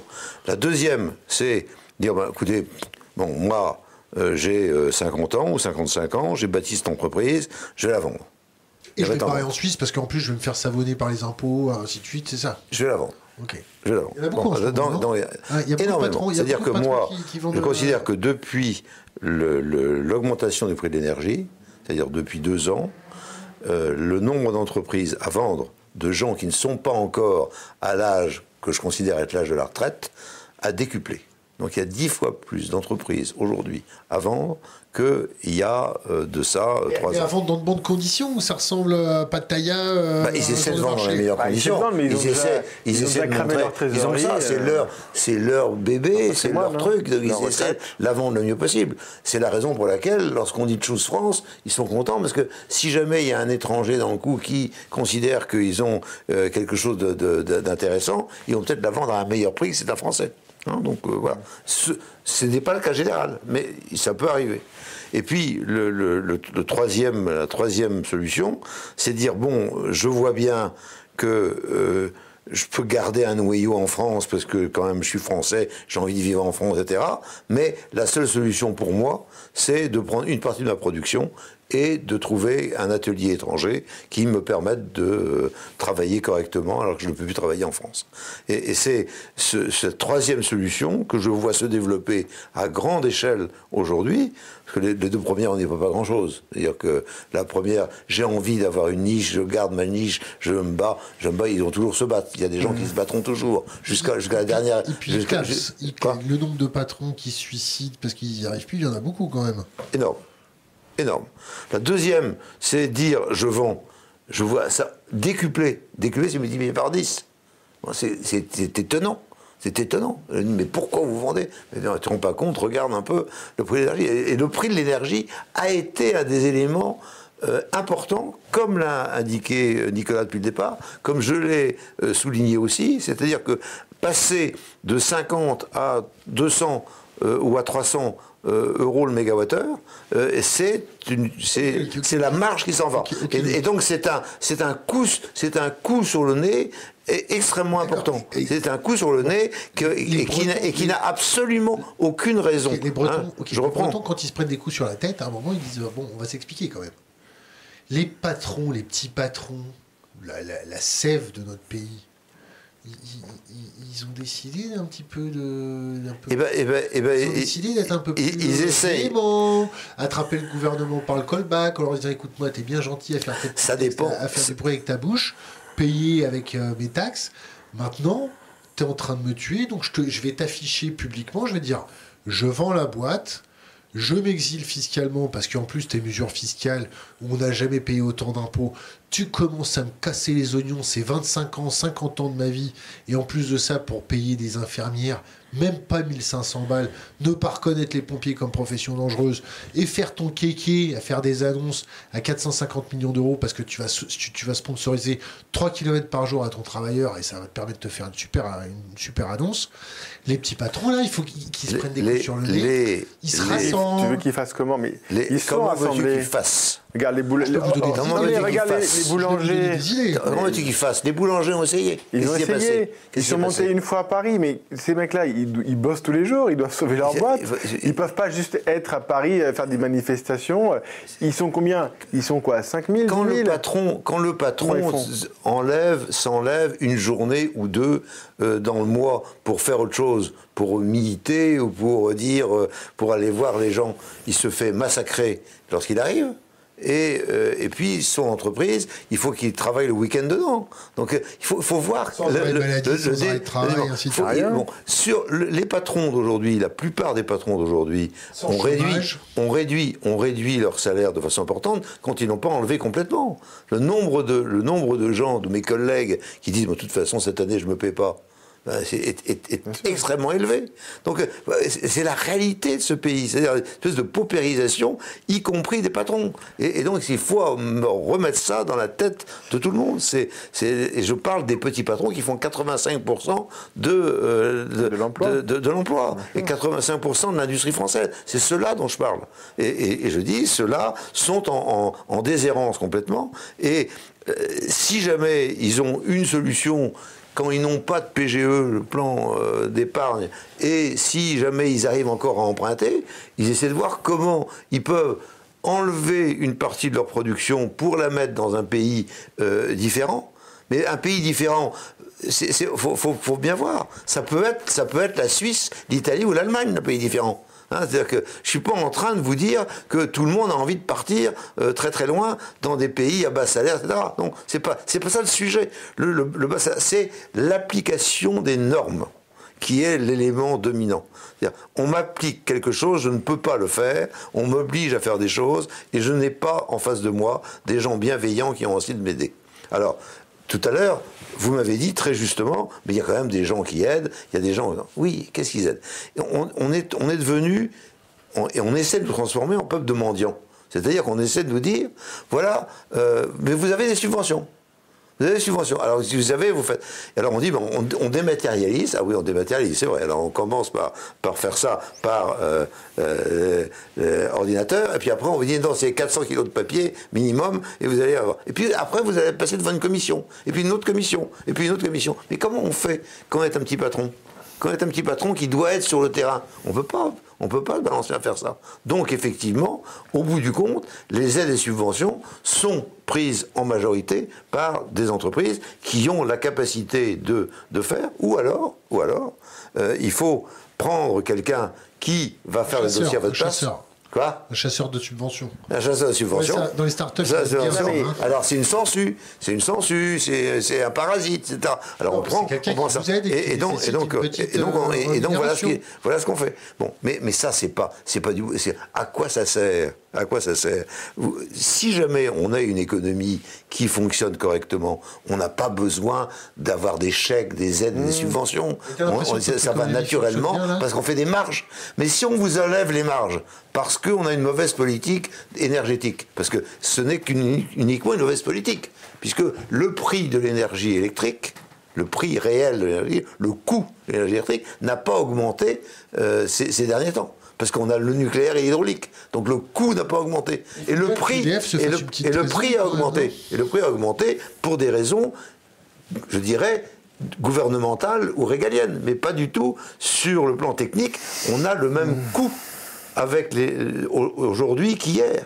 Donc ces ces coûts n'ont pas augmenté et ça met l'ensemble de l'industrie française en péril. Bon, ça, ça- ça mérite qu'on regarde. Ça mérite qu'on regarde comment on fait. Alors, les Allemands disent, ben, ça nous met en péril parce qu'on a, déraillé, pour ne pas employer un autre mot, sur euh, l'éolien et le gaz et la lignite. Non, très bien. Alors, pendant un certain nombre d'années, on va vous donner des subventions pour que le prix de l'électricité euh, corresponde à, la concurrence. Mais nous, on n'a pas fait ça. On a, dit le, euh, le particulier va, euh, on va lui arranger son coût. Alors 10, euh, 10% seulement, 25%, tu vois, il augmente quand même. Enfin, on arrange son coût pour essayer de garder un électorat euh, relativement euh, flexible. Mais l- l'industrie, il a pris plein, plein la figure. Flexible il a pris ou calme 3, 4, 5 fois plus cher. C'est Flexible, ça la réalité. Flexible ouais. calme Fle- Flexible ou calme? Hmm? Flexible ou calme, l'électorat? Bah, calme, calme, était calmé par le Covid, on s'est dit, voilà, on en plein plein la gueule sur le Covid, ça continue, bon voilà, on n'y peut rien, et voilà, il n'a pas, vous avez il pas, il n'a pas râlé, il n'a pas râlé, vous vous souvenez que les gilets jaunes ont râlé sur hein, le prix de l'essence euh, et sur le 80 km heure. Sur une taxe voilà, euh, mais, mais là, on n'a pas eu, on n'a pas eu la même fiscale. explosion euh, euh, sur le prix de l'électricité. Or, ça a augmenté, Vous avez effectivement. des bonnes nouvelles là ou... Non, mais juste, je voulais revenir la bonne, sur, nouvelle, la bonne nouvelle, c'est qu'on peut revenir à la réalité. C'est-à-dire, si jamais vous, dites aux industriels français le coût de l'électricité est, bon marché, par conséquent, vous allez recevoir euh, le prix correspondant à ce coût. Une fois que vous lui dites ça, l'industriel, il, il est content, ça baisse, il est content, et il se dit je vais rester. Mais si on continue à lui dire que le, le prix euh, va augmenter, parce que qu'on va aller vers la, vers la pénurie, que euh, ça va continuer à augmenter, qu'on n'aura jamais plus, jamais plus d'énergie abondante, jamais plus d'énergie bon marché, il dit mais pourquoi je reste? En plus, tous les autres pays sont en train d'essayer de, trouver- de régler ce problème. Et nous, notre pays ne règle pas. Et, et- et la, la façon dont il a réglé avec une grande victoire, c'est de dire en 2026, on a une solution. Mais, mais, mais euh, Oui, le oui. problème n'est pas la solution de de ta 2026. grande la solution, c'est de. expérience, de ta grande expérience, t'as l'impression que c'est dû parce que on est gouverné par des médiocres ou que ça vient d'un principe de guerre économique piloté depuis l'extérieur de la France pour remettre la France basse pour éviter que la France soit dérangeante un peu plus tard. Est-ce que c'est est -ce c'est incompatible? Les- te- te- te- te- Tu dis, c'est moi, c'est et. Oui, nous sommes dirigés par des gens on est des médiocres. médiocres en plus on se fait enfler. Voilà. C'est tout. Non, moi je pense que. Voilà, c'est- et d'ailleurs, je, mets euh, et. Je- tu tu m'as dit, tu m'as dit où? Je dis et. Voilà. Non, mais après, on, a, on aime Ah, ça bien. ne se fait pas, mais bon, c'est comme ça. Mais, et, et donc, on a des chances de s'en sortir si jamais euh, on a des forces de, de Vous n'avez résistance. pas essayé des trucs un peu plus fun, genre euh, faire un calendrier de patron euh, pour faire euh, payer vos frais d'avocat Vous n'avez pas essayé de faire des trucs comme ça? A- Je te verrais bien un poil en noir et blanc assis sur un cheval. Mais on a, on, a, on a ça, bien sûr, on a ça, mais on a ça de façon régionale. Il y a des régions qui arrivent à s'en sortir. La Vendée est- arrive à s'en sortir. administrée. Quoi? La Vendée est bien administrée. hein. Mais la Vendée a ça. Dans en dans tu les Dans. Parce qu'ils Dans gènes. ils Dans. L'industrie vendéenne a été faite autour de, de cette solidarité entre les, entre les Ils sont patrons. Et donc, quand il y a un patron, quand il y a un patron qui est en difficulté, les autres essaient de voir comment ils font. Mais cette solidarité n'existe pas partout. Il y a- des endroits où euh, les patrons sont plutôt en rivalité. Alors, il y a des rivalités d'ego, comme chez moi en Bretagne. hein. Chez moi en Bretagne, il y, a, il y a- il y a- il y a une solidarité, mais il y a aussi beaucoup de rivalités. De rivalités qui ne sont pas des rivalités euh, industrielles, qui sont des rivalités d'ego. Ouais, tu es plus connu que l'autre, tu es plus connu que l'autre, les conseils, c'est les patrons, vous allez déménager en Vendée et et il y aura un noyau dur, c'est ça? Ok. Nicolas, j'aimerais avoir des bonnes nouvelles, s'il vous plaît. Ouais. Et- euh, et- et- Non, mais il y Encore. avait. Allez il en Vendée, allez en Vendée. Ouais. Non, mais- Ah, En, Al- en Alsace, c'est Non, pas mal. la bonne- avec la- avec la le bonne- mélange la bonne nouvelle. al- alsacien et, et- et allemand, qui, qui marche bien. Et avec la Creuse au milieu. Les Creusois, il y a des, beaucoup de choses à apprendre d'eux. Oui, mais mais il n'y a pas beaucoup d'industrie. On dit souvent. C'est dur. ouais, Non, c'est- mais la, la bonne nouvelle, la bonne nouvelle, c'est qu'on Il dit y avait, il y souvent. avait. hein. Il y avait. On dit souvent, euh, c'est l'Allemagne, c'est l'Allemagne qui a tout fait pour, c'est les États-Unis, etc. Oui, c'est vrai. Euh, Les États-Unis et les Allemands défendent leurs intérêts. Le problème, c'est que nous ne défendons pas les nôtres. Mais en plus d'avoir défendu leurs intérêts, si vous me permettez. Ils ont simplement dire, défendu leurs intérêts. Ils nous ont un petit peu chié dans les bottes, non? Et, Non. et- et- et pourquoi, pourquoi, leurs intérêts. pourquoi pas Ils défendent leurs intérêts, ils défendent leurs intérêts. C'est à nous de, de, chier dans, de, de leur chier dans les bottes, comme vous dites, et, et de défendre nos intérêts. On n'a pas défendu nos intérêts. problème, c'est que nous, on se n'a couche. pas défendu, on se couche sans arrêt. C'est ça notre Donc problème. la bonne On nouvelle, c'est que si on trouve quelqu'un qui va défendre nos intérêts, on va s'en sortir. On va sortir, Mais voilà. pour l'instant, on ne les a pas. Voilà. Si, voilà. Il suffit d'avoir quelqu'un qui défend nos intérêts. La bonne nouvelle, c'est Bah, ça. bien sûr. Si jamais quelqu'un défend nos intérêts, une fois, comme diraient les Belges, c'est bon. Mais c'est pas le cas. Regardez, En fait, pas les Belges, j'en ai regardez, hein. on va faire. Regardez Agnès Pannier-Runacher. Qui ça? Agnès Pannier-Runacher, qui est Euh, la ministre. L'assistante de Garcimore. La magie pour le pays, c'est ça? elle, a, elle, a, elle a voulu défendre nos intérêts sur cette négociation du réforme du marché européen et, euh, et elle a réussi. Très bien. Donc, Ah, bien. euh, bah oui, c'est Ça, une bonne nouvelle. nouvelle. Une Bon, après, elle a réussi. On est incapable de quantifier l'impact. Et je veux quand même revenir sur un truc qui, me gêne et que j'ai envie de dire quand même ce soir. C'est que si aujourd'hui, on a tant d'industriels qui, qui souffrent Donc c'est les petits, ils sont protégés, les consommateurs, les gros, ils sont protégés, et tout ce qui est au milieu se fait démolir. Bah, en fait, c'est à cause d'un calcul d'un haut fonctionnaire de l'État, hein, qui a oublié euh, dans son calcul un petit truc. C'est-à-dire que les prix qui ont explosé, ce sont des prix artificiels, ce ne sont pas les vrais prix. Parce que le parc nucléaire, il n'est pas changé du jour au lendemain, c'est le même parc nucléaire, c'est les mêmes barrages hydrauliques. Euh, l'électricité, le marché européen, c'est 10% de ce qu'on consomme. Oublie pas qu'on avait un parc nucléaire un peu en carafe. Hein. Ouais, ouais, mais ça change rien. Euh, je vais te donner le, prix qu'on avait sur l'électricité. Le parc, c'est à peu près 60-70 euros. Moi, j'ai fait un calcul l'an dernier. Au pire du pire du pire, éventuellement, le coût moyen, on est monté à 100 euros du mégawattheure. Mais c'est quoi le prix qui est recommandé par la Creux, l'organisme chargé de faire la régulation C'est 240 euros du mégawattheure. Donc elle, elle recommande deux fois et demi le prix qui était déjà euh, beaucoup plus élevé, donc quatre fois notre prix de production. Et là, on a un problème. Et tout est prévu dans la loi pour sortir de ce mécanisme, pour sortir de ce calcul qui est le calcul des tarifs réglementés de l'électricité. Mais rien n'a été fait. On a laissé les tarifs exploser. Alors, on a protégé le consommateur. Madame Padir-Runacher lui dit Oui, vous comprenez, je prends en charge 37% de votre facture d'électricité. Mais elle oublie un mot. Je prends en charge 37% de votre facture artificielle d'électricité. Et avec votre pognon avec votre pognon. Le bouclier tarifaire, c'est un bouclier tarifaire. C'est un bouclier tarifaire des entreprises. C'est artificiel sur un prix artificiel d'une facture artificielle. Et c'est ça le scandale d'État. Et c'est ça que personne dénonce parce que malheureusement, c'est un sujet qui est un peu compliqué. Et moi, personnellement, ça m'a pris du temps de le comprendre. On l'a dénoncé avec Loïc, avec Arnaud Montebire, Henri Proglio, euh, Hervé Macheneau dans une tribune en juin c'est ce truc-là qu'il fallait changer. Et moi, j'ai, comme euh, je pense qu'il ne faut pas non plus jeter l'eau avec l'eau du bain, la reine, c'était pas si mal que. Le bébé avec l'eau du bain. Le bébé avec l'eau du bain. la reine, c'était pas si mal. Et moi, je proposais de l'améliorer. Parce que qu'est-ce que c'est la reine? C'est vrai que tout le monde dit il faut sortir du marché européen, c'est pas bien la reine, etc. La reine, c'est une dérogation qu'on a obtenue de l'Union européenne pour que notre prix de l'électricité soit pas le prix spot et qu'on ait la part nucléaire qui soit à deux tiers il avait un certain nombre, soit à deux tiers, et euh, qu'on donne une partie de l'électricité à des fournisseurs alternatifs. Il avait un certain nombre de petites choses qui avaient mal été anticipées, et c'est ça qui a fait que les tarifs les tarifs, ont, euh, les tarifs ont explosé. Mais ça, on aurait pu le faire évoluer. On aurait dû réagir déjà il y a deux ans.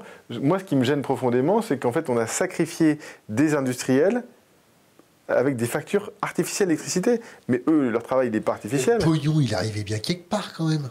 Comment ça, il arrive quelque part? les, factures artificielles, comme tu les décris. Est-ce que c'est -ce que c'est à nous de faire les flics et de savoir ce qu'il en est, ou est-ce que c'est à l'État de savoir où va le fric? Alors moi, à chaque fois que l'État me pose cette question, et eh vous avez bien une idée. on sait, où il va l'argent. C'est à vous de faire. C'est à vous de dire. C'est à vous de faire. Votre, vous avez à faire votre boulot. Moi, je n'ai pas à faire votre boulot. Moi, je sais d'où il est parti. Mais, j'ai pas, mais c'est, pas moi de le dire. Mais c'est à vous de faire. Et à vous d'agir de façon à ce que, effectivement, nous, industriels, nous payons le coût ou quelque chose qui se rapproche du coût et non pas mm. quelque chose d'artificiel. C'est ça votre boulot. Loïc, c'est ça votre boulot. Tu vas me conseiller un livre à lire. Un livre mm. Seulement Alors trois. trois livres. Bon, le, dernier, le dernier que j'ai lu, qui est absolument fascinant, c'est le De Gaulle de, Jackson. De Gaulle de Jackson. Le Maire, c'est ça Quoi? L'Axel Le Maire. De Gaulle, de Gaulle. Bruno Le Maire. De Gaulle, de Gaulle de Jackson. C'est un livre qui fait 900, 900 euh, pages et qui est absolument, euh, absolument extraordinaire et qui reprend euh, comment De Gaulle, en particulier, a repris une économie en difficulté et comment il a redresser euh, le pays en ayant des objectifs et en tenant ses objectifs. Quel jour on est aujourd'hui? Quoi? Quel jour on est aujourd'hui? Tu parles de De Gaulle. Hmm tu parles de De Gaulle, on est, on est quel jour aujourd'hui? Anniversaire de sa mort, c'est ça, non? Oui. 9 novembre. Et, c'est un livre absolument e-, extraordinaire à lire, à lire aujourd'hui parce que euh, il, est, euh, il, est, il est actuel. C'est-à-dire qu'on voit Les, alors, les, les- les livres que, euh, que, que j'aime bien, c'est tous les livres de, euh, de France-Olivier Gisbert sur euh, la façon dont la, la République s'est euh, faite. euh, et, et, euh, alors, j'ai pas lu le troisième. J'attends de, j'attends de, de, de le recevoir.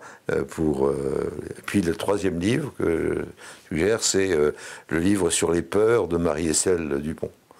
C'est-à-dire que c'est que, pourquoi avons-nous peur? Pourquoi avons-nous peur? Et qu'est-ce qu'on est en train de donner à nos enfants comme peur, comme anxiété Or, moi, j'ai envie que les enfants euh, qui, qui me survivront dans quelques années, euh, ils ont envie de faire des choses. Ils ont envie d'agir, de- d'entreprendre. J'ai envie de ça. Et, on, a, fait avec l'époque du Covid, mais surtout avec l'éco-anxiété permanente sur la peur que la planète explose, la peur que ceci, la peur que cela, des échos anxieux, il faut absolument qu'on réagisse par rapport à ça. Et, et ce livre va- vous permettra de, aux uns et aux autres de, de comprendre qu'il faut faire autrement. Et, et surtout, T'as déjà, t'as déjà fait de la plongée sous-marine un peu euh, dans tes Beaucoup. tendres années? Beaucoup, oui. Où ça Beaucoup jusqu'à. Ben, je- j'en ai fait partout un peu dans le monde. Enfin, j'en ai fait surtout en Bretagne. Qui surtout en Bretagne. Donc j'ai commencé à. J'ai commencé à faire de la plongée sous-marine euh, et Ah, de ça la pêche double, sous-marine ça compte et de la pêche sous-marine ça- ça à, l'âge de double, 12 ans. ça compte Et j'ai et arrêté et j'ai arrêté quand, mes quand mes oreilles ont pété deux fois et, et donc T'as eu euh, des yo-yo? quoi? Comment tu t'es fait pour euh, faire péter les tympans? Tympanique j'étais, j'étais un peu chargé. euh, Ah non, mais ça, de- il faut jamais j'avais un rhume, quand tu j'avais un plonges, rhume, t'a déjà et il y avait Et une encre. Avec le rhume. Et il y, a- euh, et il y avait une encre qui était coincée. Et t'es et, descendu euh, et je suis allé décoincer l'encre. 4 mètres? Vois Combien? 4 mètres? 15 mètres, oui. À 15 mètres? Ah non, Ça pique un euh, peu, hein. Et donc, hein. donc, et donc euh, maintenant, Et- je peux plus et- aller. Et, et maintenant, quand je vais dans l'eau, quand je nage, j'essaie de mettre la tête un peu hors, de l'eau, de façon à ce que l'eau ne rentre pas dans l'oreille, parce qu'à chaque donc, fois, donc des t'as fait beaucoup de plongée sous-marine, mais en Oui. tant que plongeur, t'as bien Non, vu j'ai fait, j'ai fait de la- de l'apnée, essentiellement de l'apnée. l'apnée, c'est-à-dire que tu chassais à la gâchon Oui. Bien. En, tant, en tant que chasseur à la gâchon, quand tu te plantes dans ton trou à sard, bon, t'as pas remis la tête sous l'eau depuis longtemps, mais t'as bien vu quand même que euh, il y avait des sacs plastiques, il y a des masques un peu partout, que l'eau de la mer elle se réchauffait un peu partout. T'as bien vu que même en, en- en Méditerranée, euh, Je suis pas un spécialiste de Méditerranée, excuse-moi. D'accord, bon, euh, On des a fait un peu, enfin les bon, forêts hein. de kelp euh, en Bretagne. En euh, Bretagne, en Bretagne, je suis à, je suis à 15 degrés. Quand j'étais jeune, je tenais 15 reproduction degrés. Je tenais il a un 15 peu degrés. changé ou pas, non Non. Non, le cycle de reproduction des homards, il a, il a changé Non, non, pas vraiment. Non, y a- non, ce qui a changé, c'est qu'il y a, il y a eu une période où on avait de la langouste en Bretagne, qui était absolument extraordinaire, que maintenant, la langouste est revenue, mais je n'ai pas retrouvé le, le goût de la langouste de, de mon enfance. Je n'ai pas retrouvé. Peut-être que je retrouverai. J'achète de la langouste partout, dans tous les pays où je suis allé. À chaque fois que je vais quelque part, je suis allé en Tunisie récemment, j'ai mangé la langouste. peut-être parce que j'ai pas, vieilli. et j'ai pas. euh, voilà. C'est peut-être parce que t'as vieilli. Hmm C'est peut-être parce que t'as vieilli. Ah non, non, pas du tout, puisque, puisque je, je retrouve, sais- le, tu sais je, retrouve le, je retrouve le goût, le goût de, de- de l'araignée de mer, par exemple, qui est un. un- femelle, la un- femelle. euh, femelle, le mâle aussi, les deux, les deux, les deux. C'est extraordinaire. Tu sais Et ça a un goût a- e- exceptionnel. Il n'y a pas de vieilles langoustes. Ah. Il n'y a que des langoustes prudentes. Non, mais voilà. Donc, euh, donc j'ai fait, j'ai fait effectivement de la pêche, de la pêche Et sous-marine bien vu en très la- longtemps, jusqu'au moment où j'ai pu plus en faire à cause de mes oreilles. T'as bien vu en mettant la tête sous l'eau, quand même, ça a changé depuis que t'étais jeune, non? Il Hein y a un petit peu de dérèglement, de pollution un peu partout, quand même, non? Tu le vois, quand même. A, euh, disons que la, la nature euh, bretonne euh, change quasiment tous les ans aujourd'hui avec des nouvelles algues, des- des- on, on s'aperçoit Des nouveaux, des nouveaux trucs, des nouveaux, des, nouveaux, euh, des, nouveaux trucs qui arrivent et on ne sait pas, on ne sait pas trop pourquoi ils, pourquoi ils sont là. J'ai, vu des, là le, le dernier coup, j'ai vu dans une mare, j'ai, j'ai trouvé un poisson qui était que que j'avais jamais vu avant, qui est un poisson tropical, qui était là. Pourquoi il est revenu par, par là Pourtant, l'eau n'est pas n'est pas d'une Question internet, le kilofloc Prigent connaît-il les bactéries sulfato-réductrices qui rongent l'inox? J'ai jamais entendu parler de ça. Non. Les bactéries, je les connais. Un mais- conseil pour les jeunes générations, euh, Loïc? Oui, cette génération, ayez, n'ay- n'ayez pas peur, arrêtez. C'est pour ça que je vous ai- je conseille le livre de, de Marie-Estelle euh, Dumont, et, et- et n'ayez pas peur, et faites les choses que, dont vous avez envie. Je, voudrais, je voudrais que les gens disent voilà, j'ai envie de ça et je vais réussir dans ce que j'ai envie de faire. Et, je, vois des, des, gosses qui arrivent, euh, qui arrivent dans, dans, dans, mes installations, dans mes usines, et, qui ont et, qui n'ont pas envie, quoi. pas envie. Tu fais du mentoring? Bien sûr. Tu as combien de padawans en ce moment euh, sous ton aile? Hein? Combien de, jeunes que tu protèges sous ton aile en ce moment? Oh, C'est une, bonne dizaine. Nicolas, trois bouquins, conseils pour les jeunes générations euh, Trois bouquins, euh, je vais peut-être commencer par deux, mais le problème c'est que j'ai plus les titres. Je vais peut-être demander de l'aide à, Loïc. Il y en a un premier, parce que c'est des livres que j'ai lus récemment, et comme j'ai pas je, trouve, le temps de. Oui, oui, est au ministère des Finances Non, donc un livre de Fabien Bouglet, euh, les guerres, la guerre de l'énergie. Oui, Quai d'Orsay. La guerre de l'énergie. La guerre de l'énergie. Ah, la guerre de, la, la guerre de l'énergie. Fabien Bouglet. Fabien Bouglet. Ça, c'est sympa. Fabien Bouglet. Euh, un autre livre donc sur toutes les guerres de l'énergie et c'est. Oui, oui, il fait de la politique énergétique. Alors, euh, François La planification énergétique. Non, ça c'est sur l'Ukraine. Et comment s'appelle le livre C'est c'est sur le, choc des civilisations. J'ai pas le titre. La guerre, la guerre. Euh, François Martin, un livre qui est sorti récemment, qui part de l'Ukraine, mais qui explique surtout le grand, l'accélération du grand basculement géopolitique de l'Occident vers les pays. Euh, vers les pays de François L'Ukraine et le basculement du monde. Voilà, c'est ça. Tu vois, François Martin. Voilà, exactement. L'Ukraine.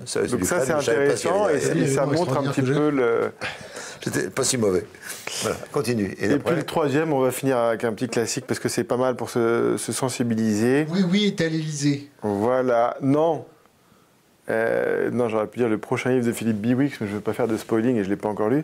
Non, la, bande dessinée de Jean-Marc Jancovici, Le Monde sans fin, c'est un bon classique. On embrasse tes deux. Euh, ça, c'est sympa. Alors, je vais euh, un quatrième. Je vais en prendre un quatrième. Ah, un, quatrième. un quatrième. Un quatrième, si. plastic bashing, plastic bashing de taille à fait. Ah ben voilà. Attention, lui qui est 21h10. Ça, c'est On a compris que tu, tu prêchais pour le plastique. Oui. À tort ou à raison. Non, il prêche pour le recyclage du plastique. Recyclage du plastique, je pense. C'est pas différent. Je dis, il faut recycler le plastique. Et le plastique est recyclable. Voilà. Tout le plastique est recyclable. et on empêche le recyclage en France. C'est ça, la réalité. Bon, je vous une parenthèse. Le conseil pour les jeunes générations, petit Nico bah moi j'aimais bien le conseil de Loïc euh, et, c'est vrai que moi il y a un truc qui, me rend un peu dingue c'est euh, c'est l'éco-anxiété. Pourquoi la solastagie je me, je me rends compte que moi j'ai passé mon bac en, en 98 euh, et qu'à l'époque, j'étais pas pour. 18 ans? Bah, Non, 17 ans, ouais. c'est pas mal. Euh, bon, ça va. Hein. On fait tout le monde le bac. Il y a un an de retard, non 17 ans, c'est à 16 ans qu'on passe le bac en France, normalement. Et donc. Euh, et donc pour vocation inutile. Et donc, à l'époque, on n'était pas bombardé toute la journée par des nouvelles, on n'avait pas les chaînes d'infos en continu, on ne nous parlait pas de climat, de la planète qui allait mourir, etc. Et aujourd'hui, c'est ça l'univers dans lequel on a tous nos jeunes. Alice ils, ils, se prennent, ils se prennent ces mauvaises nouvelles en permanence. Ils sont pris le Covid, on les a enfermés pendant deux ans chez eux. Et donc c'est très compliqué. Et donc le conseil euh, pour, les, pour les jeunes générations, c'est peut-être de pas trop allumer la télé, hein, éviter ça euh, au maximum d'ailleurs. Euh, se relaxer un petit peu avec l'éco-anxiété parce qu'en fait l'homme il a 40 000 ans. Donc oui, on a des challenges. Oui, avec le climat. Oui, avec l'énergie mais on va s'adapter. Euh, par contre, si on fait rien et qu'on reste dans notre coin, effectivement, ça ne va pas se passer tout seul. Mais on va s'adapter. Ça va être plus ou moins douloureux, mais il s'agit juste de changer de comportement et ça va bien se passer. Et, euh, Vachement optimiste. Et hein. le, le, conseil que je donne, qui est assez basique finalement, c'est et que j'aimerais bien faire plus souvent, mais que j'arrive pas, c'est euh, lisez des livres. Euh, le soir, vous rentrez chez vous, c'est tellement facile de prendre son téléphone, de regarder les réseaux sociaux, Twitter, et je suis le premier à le faire. ouvrez un livre, ouvrez des livres, lisez-les, passez plus de temps sur votre livre et moins de temps sur votre téléphone. C'est d'ailleurs pour ça qu'à chaque interview, on demande à nos invités de conseiller trois livres. Messieurs, je vous remercie pour cette euh, petite interview euh, qui met du baume au cœur avec tellement de bonnes nouvelles et des conseils euh, pour notre administration pour laisser les patrons un peu essayer de redresser notre pays. Je vous souhaite une excellente soirée. Merci. Merci.